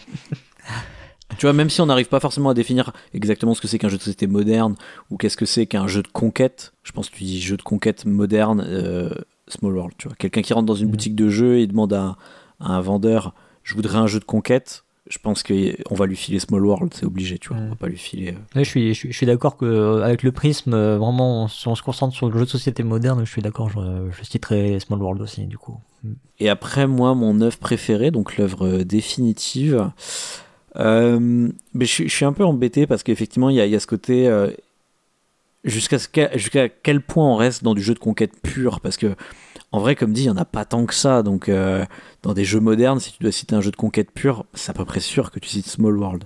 Alors, moi, je préfère Vinci, donc je dirais Vinci, tu vois. Mais si on m'autorise à aller au-delà de ça, Mais autorise-toi, c'est ton émission, mec. En fait, moi je, moi je pense qu'on peut aller au-delà de ça euh, pour la simple raison que, comme j'ai dit, en fait, la plupart des jeux de conquête, ça va au-delà de ça. Je pense que tu vois, les gens diraient qu'un un jeu comme Kemet, c'est un jeu de conquête, euh, alors qu'en fait, pour moi, c'est un jeu de civilisation, tu vois. Donc, euh, juste parce qu'en fait, euh, la plupart des jeux de conquête, il y a cette composante civilisation en plus. Et donc, trêve de suspense, pour moi, le meilleur de tous les temps, ce serait Twilight Imperium, quatrième édition, bien sûr. Parce qu'il y a tout dans Twilight Imperium, justement. Ça fait le café. Il fait vraiment briller l'aspect, comme je disais, dans la conquête qui me plaît le plus, c'est-à-dire la négociation. Mm. Moi, moi j'aime trop ça, les alliances, les, les petites guéguerres, euh, les, les, toutes les trucs que ça peut impliquer derrière. Je trouve ça super intéressant. T'as vraiment l'impression d'être un, je sais pas comment dire, un diplomate ou un truc comme ça. C'est- trop trop bien, quoi. Un, un diplomate, mais euh, avec un fusil quand même. Un diplomate en, en temps de guerre, quoi. Ok, très bien. Bah écoute, je pense qu'on va passer à la suite de l'émission. Tout à fait. On va maintenant parler de l'auteur de Small World euh, et de Vinci, donc, Philippe Mhm. Kayertz.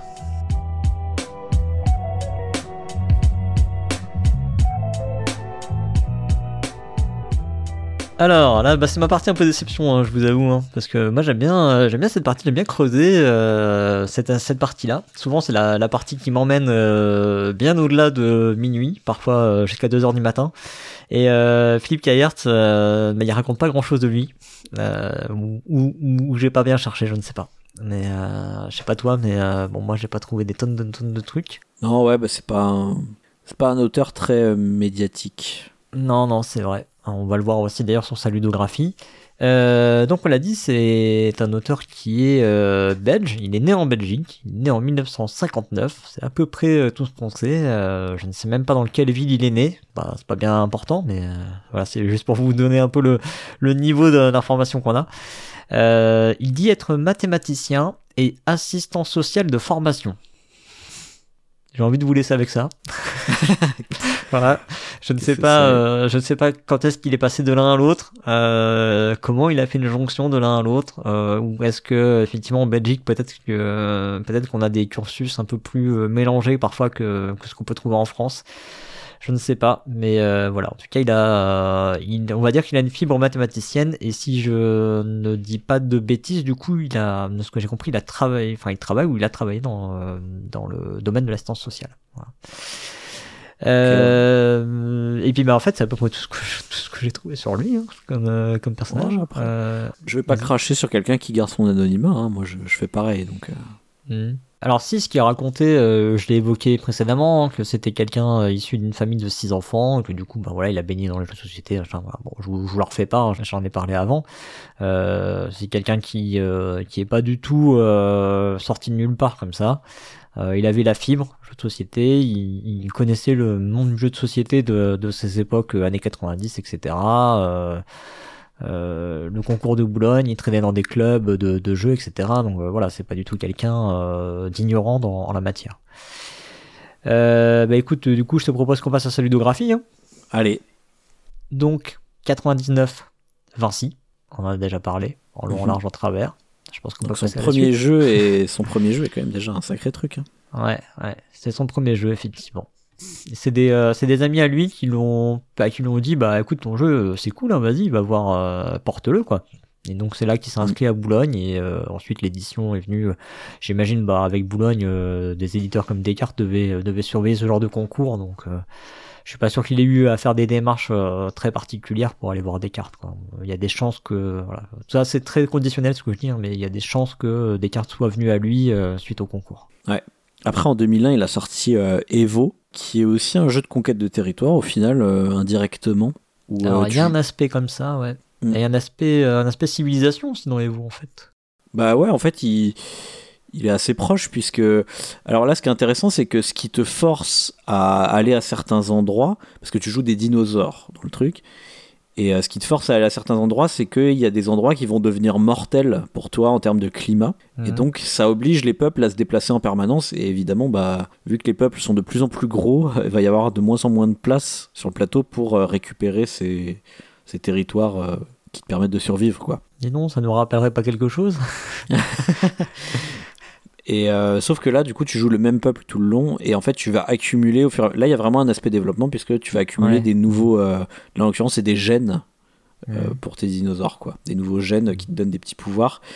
Sachant qu'il y a des petits pouvoirs, on va dire, un peu génériques, tu vois, genre, ouais, t'augmentes tes déplacements, ou ce genre de trucs. Et t'as des pouvoirs spéciaux uniques aussi, tu vois. Donc il y, y, a ce côté un peu.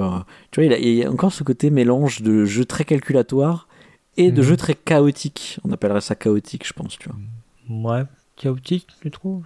Bah, par exemple, tu sais, t'as des cartes. Euh, alors, c'est peut-être que dans la réédition, je sais pas, mais, mais tu sais, t'as des cartes one-shot avec un effet. Euh, un effet unique, ah, oui, quoi, tu vois, ouais. que tu peux foutre dans la gueule de quelqu'un. Moi, je trouve c'est. Mmh. Ok, ouais, d'accord, ok, je vois ce que tu veux dire. Bah, en fait, j'ai jamais joué je crois que c'était vraiment que des plus un aspect euh, arbre de techno, tu vois, euh, que tu faisais évoluer ton espèce. J'avais pas compris qu'il y avait des, des coups one shot comme ça, quoi. Ouais, okay. alors je, je, sais pas, moi j'ai pas joué non plus, mais je, je vois le, la réédition, j'ai regardé les règles, mmh. tu vois. Mais euh, je sais pas si dans la vieille édition il y avait ça, parce que voilà, ce qu'on peut dire peut-être dès maintenant quand même, c'est que c'est un jeu qui a été réédité dix ans plus tard. Mmh. Euh, donc en 2011. Mais euh, c'est un peu le côté euh, Vinci Small World, quoi, tu vois. Euh, ouais, Vinci, 10 ans plus tard, pareil. 10 ans plus tard, pareil, ouais. Et euh, ouais, il y a, y a, Moi, je trouve que ça ressemble plus à. Non, ouais, j'ai pas trop d'autres exemples. C'est pas un arbre de technologie, puisque effectivement, tu peux accumuler euh, trois fois le même gène si tu veux, tu vois. Oui, oui, oui, oui, oui. Enfin, oui, quand je disais arbre, arbre de techno, oui, enfin, sans le côté arbre, mais ouais, ouais tout cas, tu fais, euh, tu fais évoluer, d'où le titre hein, mm. d'ailleurs Evo, hein, c'est pour les évolutions de, de, ton espèce. Ouais. C'est ça. Et un autre truc intéressant, c'est que pour récupérer ces gènes, il y a un système d'enchères euh, qui est le même que dans Amun-Re, euh, qui, qui est le même aussi que dans, dans Cyclade d'ailleurs, finalement. Sauf Mhm. que du coup là, c'est pour acquérir un pouvoir, alors que dans Cyclade, c'est pour choisir l'action que tu fais. Mhm. Et euh, mais du coup, tout ça pour dire que euh, dans les enchères, tu mises des points de victoire. Donc un peu comme dans Vinci, quoi. Ouais, exactement. ouais. Mm. Ah, on retrouve vraiment des trucs euh, de, de Vinci dans les veaux. ouais. Mm, mm. Mais j'aimerais bien y jouer, ça a l'air plutôt cool hein, comme jeu. Ouais, j'ai raté le coche aussi l'année où les rééditions est sortie. Bref, ensuite il y a Space Blast qui est sorti en 2004, qui, euh, alors, qui est référencé, alors j'ai jamais joué à ce jeu, hein, mais il est référencé sous une catégorie Wargame euh, sur BGG. Euh, Sauf que ça se joue euh, de 3 à 6 joueurs. Et on est sur un plateau hexagonal, donc j'imagine que chacun doit avoir son, son bord. Et puis de ce que je crois comprendre, il, il faut il faut péter les autres, quoi. Avec Ouais. un thème spatial, futuriste. Mm. Voilà. On va, faire des actions en simultané et puis euh, j'imagine que euh, l'objectif c'est de c'est de tuer les vaisseaux adverses. Ah, plus le côté risque hein, là pour le coup, du coup. Genre, faut détruire tout le monde, quoi. C'est euh, c'est un, un risque avec ta cible qui bouge quoi, qui essaie qui essaie de te tuer aussi quoi. Ouais, donc, oui, bon, c'est je sais pas comment le Plus comme Wings of War. Ouais, exactement, ce serait plus ça, ouais. Ouais, ce Ouais, serait ouais. plus un Wings of War euh, avant l'heure, je pense, ouais, effectivement, parce que tu vas sélectionner tes actions en simultané, machin, donc tu vas bouger, l'autre tu vas bouger aussi en même temps, donc Ok. essayer de, d'anticiper le mouvement de l'autre, euh, tirer tes missiles au bon moment, etc. Ça ressemble à ça, quoi. Ouais. C'est bien, bien vu, euh, Wings of War, ça, ça ressemble à ça. Maintenant, je dis pas que c'est ça. Ça. Bon, alors là, on, on était en 2004, donc déjà on a fait un saut de 2001 à 2004, et là on vous fait sa ludographie complète. Donc on saute ensuite en 2009 sur Small World, donc on a, dont on a déjà parlé. Ensuite, alors bon bah on a Small World Underground, on a les autres versions qui sont euh, sorties euh, plus tard. Donc Small, Small World Underground c'est 2011. Et en 2011, on a un autre jeu qui sort. Là, c'est l'année, euh, c'est l'année Keyhertz 2011. On a Small World Underground, on a Olympos et Evo la seconde édition. Donc Tout Olympos, bah, je te laisse euh, professeur peut-être. Euh, ouais, bah, Olympus, c'est euh, c'est un jeu qui va réutiliser le système de combat de Vinci, ou de Small World, du coup. Euh, donc, avec ce côté, il faut que tu viennes avec deux pions de plus que, que l'autre pour prendre contrôle du territoire. Mais avec cette fois-ci l'aspect beaucoup plus civilisation, puisque là, Mhm. tu vas vraiment partir de rien, te développer, prendre le- les territoires pour récupérer les ressources qui sont dessus, fabriquer des nouvelles technologies, tatati tatata. Et euh, ce qui est très intéressant, c'est qu'il a combiné ça avec la mécanique de, de Thèbes. Donc cette mécanique de temps, ouais. alors que vous connaissez peut-être euh, dans Tokaido aussi, où euh, c'est celui qui est le plus en arrière qui joue en termes de, de, de temps. hein. C'est comme des espèces de points d'action à dépenser sur toute la partie, mais, mais c'est toujours celui qui est le plus en, en retard, entre guillemets, qui, qui joue. Mhm. Voilà. moi, moi, je trouve c'est vraiment un jeu cool, Olympus, euh, ce côté... euh, Ah moi j'en ai un bon souvenir ouais, d'Olympos, ouais. Mm. Ouais, ouais, et puis euh, et, et pour le coup, je trouve que lui, il a une bonne balance entre euh, calculatoire et hasard, parce que tu vois un truc qui pourrait me gêner moi dans Vinci ou Small World, c'est le côté trop calculatoire. Mhm. Alors que Olympus, bah tu vois là, il y a des petites cartes cachées, il y a des petits effets, alors ça c'est c'est cool, tu vois, mais euh, mais on perd on perd la, la grosse personnalité que tu avais dans tes peuples à Vinci. Puisque là, Ah pour le coup, Mhm. les, les technos dans Olympus, ça ressemble plus à Kemet, tu vois, où ça va être un Mhm. tableau building que tu vas faire au fur et à mesure. Et on peut être potentiellement plusieurs à avoir la même, même s'il y a quand même une limite. Mais euh, Oui, on retrouve vraiment des, des choses similaires avec Olympos. ouais. mm, mm. Donc ensuite Evo, on l'a dit, euh, la seconde édition, et puis euh, Twin Tin Bot en 2013, un jeu qui est sorti par Kickstarter, je crois à l'époque, chez un éditeur belge, et c'est un jeu de programmation. Donc là, on est vraiment dans la veine Roborally en fait avec Twin Tin Bot. Je crois qu'il y a de la collecte en plus, ou il doit y avoir un peu de pick-up and delivery, je crois en plus dans Twin Tin Bot. ouais, c'est ça. Mais tu peux quand même te foutre sur la gueule, si j'ai bien compris. C'est possible, ouais. C'est possible, ouais. ouais. Et, et, euh, le, le twist intéressant, c'est que c'est une programmation où tes robots vont faire. euh, en fait, tu as deux robots, mais tu pourras changer les actions que de un des deux robots, et l'autre, il va refaire la même séquence d'actions, tu vois. T'es pas, t'es pas assez rapide pour euh, reprogrammer tes robots en fait. Ouais, c'est ça. Pas les deux en même temps, en tout cas. Et puis bah voilà, je crois que c'est euh, tous ces jeux en fait. Hein. Je crois que je crois que j'ai pas ça. sélectionné, hein, je crois que j'ai tout mis. hein.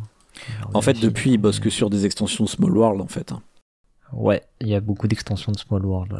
Et autres spin-off. euh. Ouais, exactement. Bah, dont le dernier, du coup, euh, c'était le Small World of Warcraft, Ouais, tout à fait. en 2020. Et alors, au vu de tout ça, du coup, quelle est la patte de cet auteur? Ah là là là. Ah bah déjà, on va lui demander. Hein on va lui demander ce Ah qu'il ouais. en pense, si- s'il a une patte. Je crois que c'était dans une interview écrite, euh, enfin qui est retransmise à l'écrit, en tout cas, dans le magazine euh, History. Euh, il, euh, il dit Ah ouais, euh, ah, t'as vu, t'as une patte, machin, on le voit avec Olympus. Puis il lui fait Ah bon, moi je vois pas. Ah ouais? Mais genre, enfin, j'exagère à peine, quoi, mais bon, il le dit pas comme ça, mais j'exagère Oui, oui. un petit peu, mais bon, voilà, quoi. Alors lui, ce qu'il dit, donc, c'est que ce qui le passionne dans le jeu de société, déjà, c'est les interactions sociales. C'est l'activité entre amis. On reparlera des interactions sociales. Euh, et au niveau de l'aspect créatif, il dit que, bah, il dit que c'est un loisir qui est actif et dans lequel les joueurs construisent quelque chose ensemble. C'est-à-dire qu'en fait, pour lui, jouer, déjà, c'est créatif, en fait. C'est marrant, parce que Ouais. je sais pas, je suis pas sûr d'avoir. euh, bah, après, souvent les créateurs parlent, de, on leur demande des, enfin, on leur pose des questions sur l'aspect créatif, mais enfin l'aspect créatif au sens auteur, mais euh, on leur pose pas forcément euh, le rapport à leur loisir au-delà de, euh, voilà, ils vont dire oui, c'est une activité que je entre amis, c'est la convivialité, blablabla quoi. Et lui, il dit qu'il y a un aspect créatif aussi dans l'acte de jouer. mais, mais je pense, si je peux faire euh, une petite analyse, hein, mais Mhm. c'est un peu théorique, mais j'ai l'impression qu'en fait, c'est avec des mots un peu bancals qu'il qu'il est en train de dire qu'en fait, ce qu'il aime, c'est l'émergence, en fait. C'est-à-dire de voir des trucs que lui, en tant qu'auteur, n'a pas prévu Mhm. émerger d'une partie, tu vois. C'est possible, ouais. Mhm. Et tu vois, c'est typique, en fait, de- du délire de Vinci ou de Small World de dire, bah, ça va être une combinaison entre deux pouvoirs, tu vois. C'est Ouais. genre, Mhm. putain, j'avais pas prévu que cette combinaison pourrait arriver un jour, c'est incroyable, tu vois. Enfin, derrière ça, on peut aussi entendre les situations de jeu, tu vois. euh, Oui, le fait qu'il y, y ait de la variabilité dans les situations de jeu, qu'il n'y ait pas de la redondance, etc. Et euh, ça aussi, on va le retrouver dans ces jeux, hein, finalement. Bah ouais, ouais, tout à fait, ouais. Ce qu'il raconte aussi sur ses créations, c'est que, voilà, méga bateau aussi. Il dit qu'il fait les jeux auxquels il aimerait jouer. Et surtout, il dit que c'est des jeux qu'il ne trouve pas déjà. Que c'est des jeux auxquels il aimerait jouer, mais que bah, finalement, il n'a pas trouvé euh, de jeu qui ressemblait à ça. D'ailleurs, petite anecdote, euh, tu sais, tu faisais le lien avec Theb, effectivement, dans Olympus, on est d'accord, c'est complètement cette technique-là. Pour lui, en fait, il a cru l'inventer dans Olympus. Ah ouais? Il connaissait je pas ça. Et ouais, Ok. apparemment, il a, il a cru l'inventer, quoi. C'est ce qu'il raconte aussi dans l'interview, bah, dans le même magazine, là, History. Euh, il dit, ah bah ouais, c'est marrant, euh, il dit, ça arrive, euh, on a plus, plusieurs personnes peuvent avoir la même idée, et voilà, quoi. Putain, c'est incroyable parce que. vois, même, même là-dedans, bah, lui, il dit que c'est pas, tu vois, c'est pas si déconnant, parce qu'en fait, il dit quelque part, c'est le, c'est le principe des points d'action un peu, ou que tu renverses, quoi. Non, mais oui, oui, je suis d'accord, c'est des points d'action, sauf que tu les as sur toute la partie et que tu, C'est ça, Tu- ouais. Mm, tu, mm. tu te dis c'est toujours à quelqu'un de jouer, ouais, mais ouais, je sais pas, ça me semble tellement spécifique que je trouve ça fou, en fait, tu vois. Ouais, mm. Mais ok, ouais. Euh, et donc ce qu'il aime dans les dans les jeux qui enfin en tout cas ce qu'il aime dans les jeux et du coup ce vers quoi il tend c'est euh, des jeux avec des règles peu nombreuses et naturelles euh, des jeux plutôt simples d'accès c'est ce qu'il cherche à faire euh, avec des choix multiples et intéressants j'ai un peu envie de dire bon ça, ça, c'est un petit un petit côté obvious enfin choix multiples pas forcément mais euh, intéressant oui ça c'est un, côté un peu obvious quoi Ouais, mais par contre, effectivement, le fait d'avoir des jeux épurés, ça, euh, surtout pour un auteur qui commence en 99, tu vois, c'est pas forcément une évidence, tu Mhm. vois, je trouve. Et il dit qu'il a clairement un faible pour le développement, l'aspect développement dans les jeux. Ça, je pense que pour le coup, on le retrouve quand même pas mal. Voilà. Sinon, on analyse, c'est quelqu'un qui, euh, bah, qui reprend son travail, qui le, qui le refaçonne, qui, euh, on l'a vu, hein, euh, donc avec euh, Small, enfin Vinci qui devient Small World, Small World qui devient Small World Underground, et puis derrière il y a toute une, tout un tas de déclinaisons. Pareil pour Evo, il y a une première version, il y a une deuxième. Euh, et euh, bon, bah, il n'y a pas non plus une production énorme, mais même Olympus, on sent qu'il y y a des inspirations euh, énormes quoi derrière. C'est quelque part Mhm. le jeu de civilisation qu'il a pas fait avec Vinci, quoi, presque. J'ai envie Ouais. de dire. Ouais. Tu vois? Ah, un, peu, un peu comme euh, bah, on disait avec Rainer Knizia, quoi, qui, qui recycle beaucoup et qui aime bien redévelopper des concepts qu'il Mhm. avait eus, mais vers une autre branche, quoi, tu vois. C'est euh, ou ce qu'on pouvait euh, dire aussi d'Uwe Rosenberg, mais qui euh, Uwe Rosenberg qui est encore plus, euh, qui, qui vraiment va déjà plus productif et qui va vraiment y aller par petites itérations.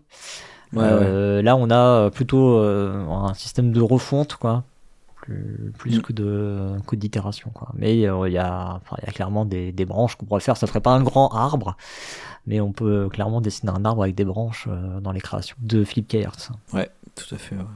D'ailleurs, arbre de technologie qu'on retrouve dans qu'on retrouve dans ces jeux aussi quoi. Le côté le côté j'ai des pouvoirs quoi. Ça c'est aussi très caractéristique de son ouais. de sa création. Ouais, et puis Enfin, moi, je trouve que c'est le truc qui le rend intéressant, en fait, comme auteur. C'est-à-dire qu'il a, je vais le redire encore, mais il a apporté cette vibe qui se trouve de, de, chaos, je dirais. Les gens appellent ça du chaos en général. Hein. Euh, qu'il y a dans Rencontre Cosmique, euh, dans ces jeux, et ça fait partie pour moi des espèces de d'auteurs de, avec Bruno Feduti, hein, qui, qui, devait être très fan de, de Rencontre Cosmique, et qui ont ramené ça dans des jeux qui, normalement, n'ont pas ce côté, euh, ce côté chaotique. Tu vois, euh, Feduti avait fait ça avec Citadel, qui est une espèce de mini-jeu de gestion. Très, très, très, très, simple, hein, évidemment, comme jeu de gestion, mais avec les pouvoirs des personnages.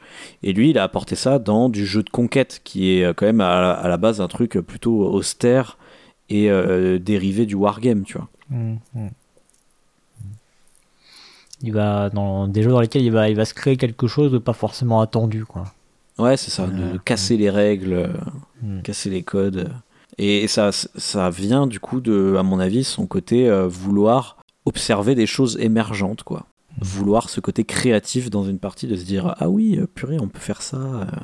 Hmm. Qu'est-ce qui se passe quand ce pouvoir interagit avec ce pouvoir Tu vois, c'est un truc qui, dans Rencontre Cosmique, ils avaient même prévu de dire dans la règle, de toute façon, on sait très bien qu'il y a des situations qu'on n'a pas prévu et ce sera à vous de trancher, tu vois. Mhm. Et quelque part, c'est le côté créatif qu'il y a de la part des joueurs dans ce jeu, tu vois. Bah voilà, écoute, je pense qu'on a fait le tour. Je sais pas si tu as des choses à ajouter sur l'auteur. Dire un dernier petit truc, juste, c'est qu'il fait quand même globalement des jeux de conquête, hein, finalement. Oui, oui, oui, oui, oui ah. avec. Euh, oui. Et, et, même quand il le fait pas, donc par exemple avec Twin Teen Bots, il fait des jeux où le côté spatial est important. En fait, dans tous ces jeux, il y a une carte. C'est vrai. Il y a une carte sur laquelle on se déplace, dans tous ces jeux. Et, euh, et, même si c'est pas de la conquête, on va quand même s'embêter pour récupérer des ressources avant les autres ou des trucs comme ça. Donc, euh, bon, il avait dit qu'il aimait bien l'interaction sociale, je pense que ça vient. il y a bien l'interaction tout court en fait dans les jeux. Ah oui, il dit. Enfin, je crois qu'il disait aussi dans une interview qu'il il avait pas de souci avec l'affrontement. Hein. Ouais, bah voilà, c'est complètement son délire quoi. Mais ça, ça va avec le côté améritrash qui va avec euh, le, chaos un peu, je trouve pour moi. Parce que mmh. vu que c'est toujours des jeux qui se jouent à 3 minimum, bah ça fait de la, de la discussion, des alliances, de la politique autour de la table. Quoi. C'est ça. Le jeu va basculer d'un côté, puis de l'autre, etc. C'est toujours un équilibre, euh, un non-équilibre en fait, justement. Ouais, un déséquilibre. Très bien. Bah, écoute, je te propose qu'on passe à la dernière séquence de l'émission. On va se diriger vers la fin. Allez.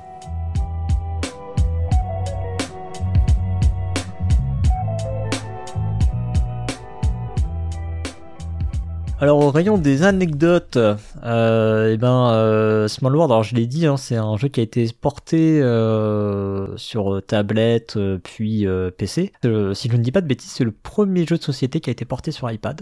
Ouais, bah, j'avais ce souvenir aussi moi. Ouais, bah au point d'ailleurs, euh, j'ai envie de dire que petite anecdote très perso là, mais je pense que c'est euh, un des jeux qui m'a euh, poussé du coup à acheter un iPad, à me lancer, à me dire je vais jouer comme ça sur iPad, et c'est sûrement du coup Small World quelque part qui indirectement m'a amené dans Proxy Jeux, parce que la, pour la première chronique que j'ai faite c'était plateau numérique. Ah ouais, bah oui. Putain. Petit petit clin d'œil très personnel, mais merci Philippe.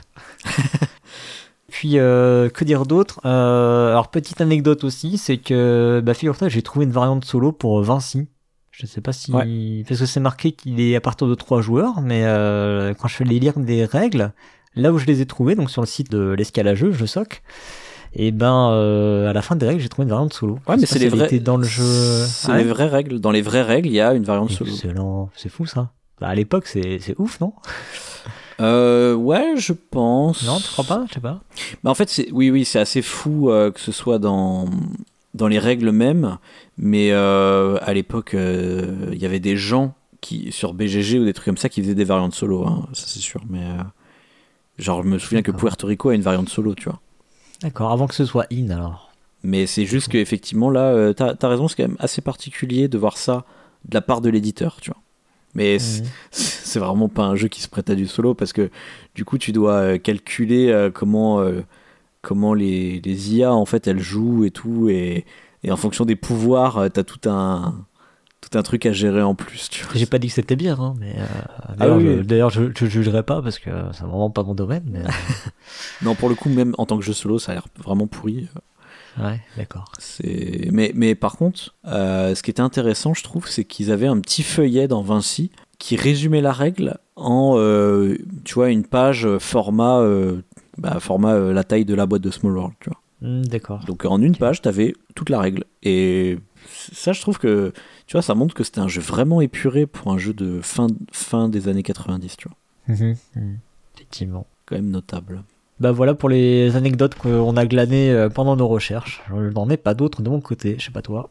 Euh, non, j'ai pas d'autres anecdotes. Après, je sais pas si tu veux nous donner envie de faire un avis ou d'autres choses, d'autres euh, trucs à ajouter. Bah écoute, euh, au niveau de la vie ou je ne sais quoi, hormis effectivement ce que ce que je racontais, que j'avais j'avais à la base, j'avais acheté Small World Underground parce que euh, j'avais un ami qui avait Small World et du coup je me suis dit bah, je vais pas acheter le même, tu vois, ce serait dommage. Mm. Puis finalement j'ai acheté des extensions et les extensions elles sont pas bien adaptées parce que euh, tu vois il y a le il y a le coup par exemple les forêts faut le transformer en c'est des champignons à la place, tu vois. Ok. il y a un petit il y a un petit côté ergonomie relou. et puis, euh, ouais, puis comme je disais, euh, le côté un poil plus statique que je trouvais moins bien dans Small World Underground. Mhm. Euh, du coup, euh, qui fait que j'avais préféré Small World. Et ben, euh, je suis content de l'avoir ressorti récemment, tu vois, je l'ai ressorti avec mon fils, Small World, et parce que bah 8 ans, et il a 8 ans, et donc je me suis dit, bah allez, c'est parti, on va, on va pouvoir jouer à ça. Et je trouve que ça lui a, ça lui a plutôt bien plu. Alors il y avait, il avait un petit souci quand même, tu vois, on en parlait, le, le coup des deux jetons en plus, là. C'est pas, pas hyper intuitif, du coup. Ouais. deux jetons en plus qu'il faut pour, euh, pour bastonner. T'as beau le répéter plusieurs fois, on voyait que c'était pas, c'était pas trivial. Ouais, ouais, ouais. Je pense qu'effectivement, le, le coup du. Tu sais, quand t'es du 1 contre 1, ça s'annule, c'est beaucoup plus simple quand même. C'est peut-être le truc le plus tordu dans, dans Small World. Mais sinon, euh, pour moi, c'est vraiment un jeu solide. Enfin, je l'ai dit, de toute façon, euh, Small World, je l'ai dit, pour moi, c'était l'œuvre définitive dans, dans ce genre. C'est pour ça que quand tu m'as dit, allez, on parle de Small World, ben, je dis, bah, bien sûr, évidemment. bien sûr, il faut parler de Small World. Et oui. Et toi alors? Alors moi, ce qui est intéressant, c'est que j'ai vu la sortie de Small World et qu'à l'époque, du coup, je, con- je connaissais déjà pas mal Vinci Ah, en tu fait. connaissais Vinci, ouais. Hmm. Donc j'ai Toi, tu t'es dit, ah là là, c'est nul, ils vont faire un truc tout pourri, tout édulcoré, bouh, caca. Euh, non, parce qu'à l'époque, je pense que j'étais pas si aigri. D'accord. mais euh, mais c'est après en voyant le jeu, bah, tu vois déjà quand j'ai vu tous les jetons différents pour chaque peuple, je fais mais qu'est-ce que c'est que ce truc absolument surédité, tu vois. Et euh, du coup, j'ai jamais acheté Small World, j'ai gardé mon Vinci. Mais euh, en fait, moi, pour moi, le jeu idéal, ce serait pas Vinci, mais ce serait un mix entre Small World et Un Vinci, mix, tu vois. Ouais. hmm. Parce que je trouve qu'il y a quand même des bonnes idées dans Small World, notamment l'ajout du dé. Comme j'ai dit, j'aime bien le, le facteur un peu chance en plus. Ou euh, les points de victoire cachés. Je pense que c'est les deux trucs que je rajouterais dans Vinci. Et, euh, aussi le fait que euh, les peuples coûtent 1, 2, 3, 4, 5 points de victoire et non pas euh, 2, 4, 6. Tu vois.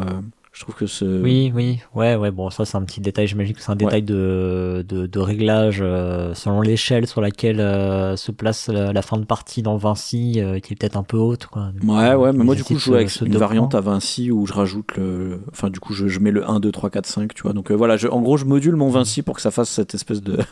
Ah ouais, d'accord. d'hybride entre les deux, c'est assez facile à faire. Mais Mhm. bon, c'est c'est selon l'humeur aussi, hein, tu vois. Mais, mais ouais, je trouve que mal- malgré tout, j'ai rejoué à Small World là, bah, récemment avec toi là pour euh, l'émission. Et euh, ouais, je sais pas, je trouve que tu vois, malgré le dé, tout ça, ça reste. J'ai l'impression qu'il est plus calculatoire que Vinci. C'est ça qui est bizarre, tu vois. C'est que Ah ouais? Alors que ouais, je vois pas trop pourquoi il le serait, mais... euh, bah, à cause du, du délire des, des tours là, c'est vraiment le truc qui flingue le jeu pour moi, hein, du, Ah ouais? du nombre de tours fixes.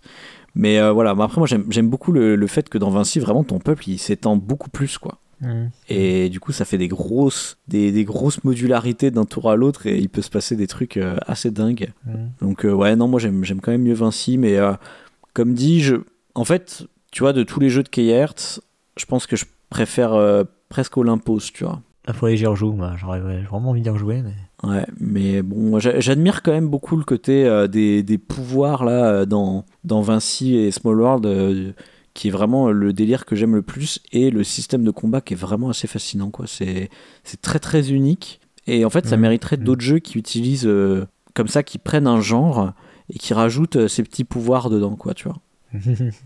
Donc euh, voilà, juste pour ça, je trouve ça quand même cool, même si ouais, c'est c'est un jeu que je trouve, même Vinci, hein, c'est un jeu que je trouve, on va dire, cool, mais il sera pas dans mon même top 100 des meilleurs jeux de tous les temps, je pense pas, tu vois. Du fait que c'est très calculatoire. Voilà, voilou. Très bien. Et bah écoute, euh, nous voilà donc à la fin de cette émission. On espère que ça vous aura plu. Mhm. Euh, si c'est le cas, eh ben, venez nous le dire dans les commentaires. Si c'est pas le cas, venez nous le dire aussi d'ailleurs. hein. Ouais. Venez nous raconter vos parties de, de Small World, comment vous avez connu le jeu, si vous êtes plutôt Small World, plutôt Vinci. Mhm. Si vous avez aimé l'émission aussi, sachez que vous pouvez nous faire un don sur Utip. Vous pouvez aussi nous faire des dons sur PayPal. Pour ça, vous vous rendez sur la page d'accueil du site, vous aurez toutes les infos qui vont bien. Partagez cette émission, vous pourrez nous trouver sur la plupart des réseaux sociaux, sur Twitter, sur Facebook, sur Instagram. Euh, vous ne nous trouverez pas encore sur Mastodon, mais vous pouvez aller répandre la bonne parole sur Mastodon. Euh, la semaine prochaine, du coup, on retrouvera les chroniques avec moi-même en présentateur avec Oh. Paul Gara. Et, euh, et le mois prochain, bah, ce sera un épisode de le pour et le contre. Et si tout va bien, euh, je serai dedans. Ah Voilà. bah voilà, parfait. Et on vous garde la surprise de savoir si je serai dans le pour ou le contre.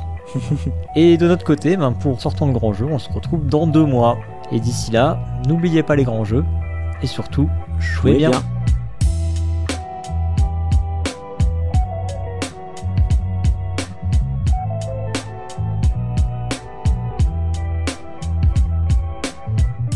Attends, je vais demander vite fait à Google euh, comment il, comment il dirait Kayart.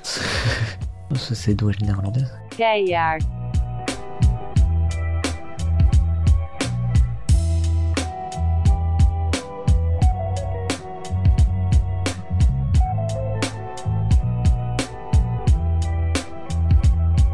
D'ailleurs, il a, il a un sous-titre aussi, Small World. Ah bon? Mais oui, il y a un sous-titre sur Small World. D'ailleurs, il y a même un mot barré dedans, ou je sais pas quoi. Non, c'est pas ça? Enfin, du coup, en tout cas, il est pas sur le, le front de la boîte. Mais euh, Attends, je vais regarder. j'ai un- Ah, effectivement, il est pas sur la couverture.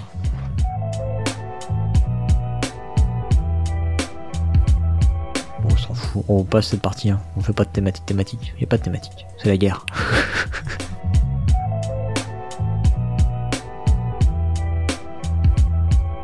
euh, de Albert Lamoris et de euh, Michael E. Levin.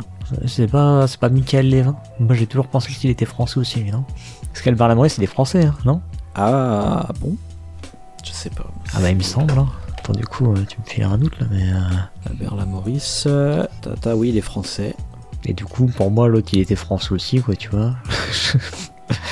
Euh, Il y a une designer. Ah non, de Philadelphie. Ah bah écoute, Ah, euh, voilà. donc tu l'as bien prononcé alors du coup. Ok.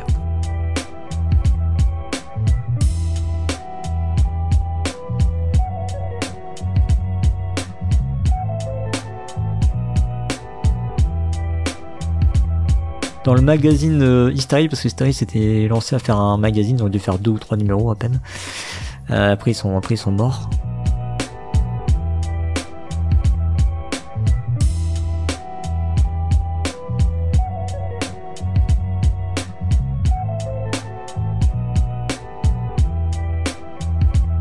C'est une expression qui dit je remets mon truc sur l'ouvrage. Ah, remettre l'ouvrage sur le métier. Jamais entendu ça. Elle est bizarre cette expression, se remettre son ouvrage sur le métier. C'est bizarre quand même. le C'est bizarre. Utilise une autre expression. hein. Non, c'est une vraie euh, remettre l'ouvrage sur le métier, c'est une vraie, euh, c'est une vraie expression. Bon, je vais, mais je vais pas le dire comme ça.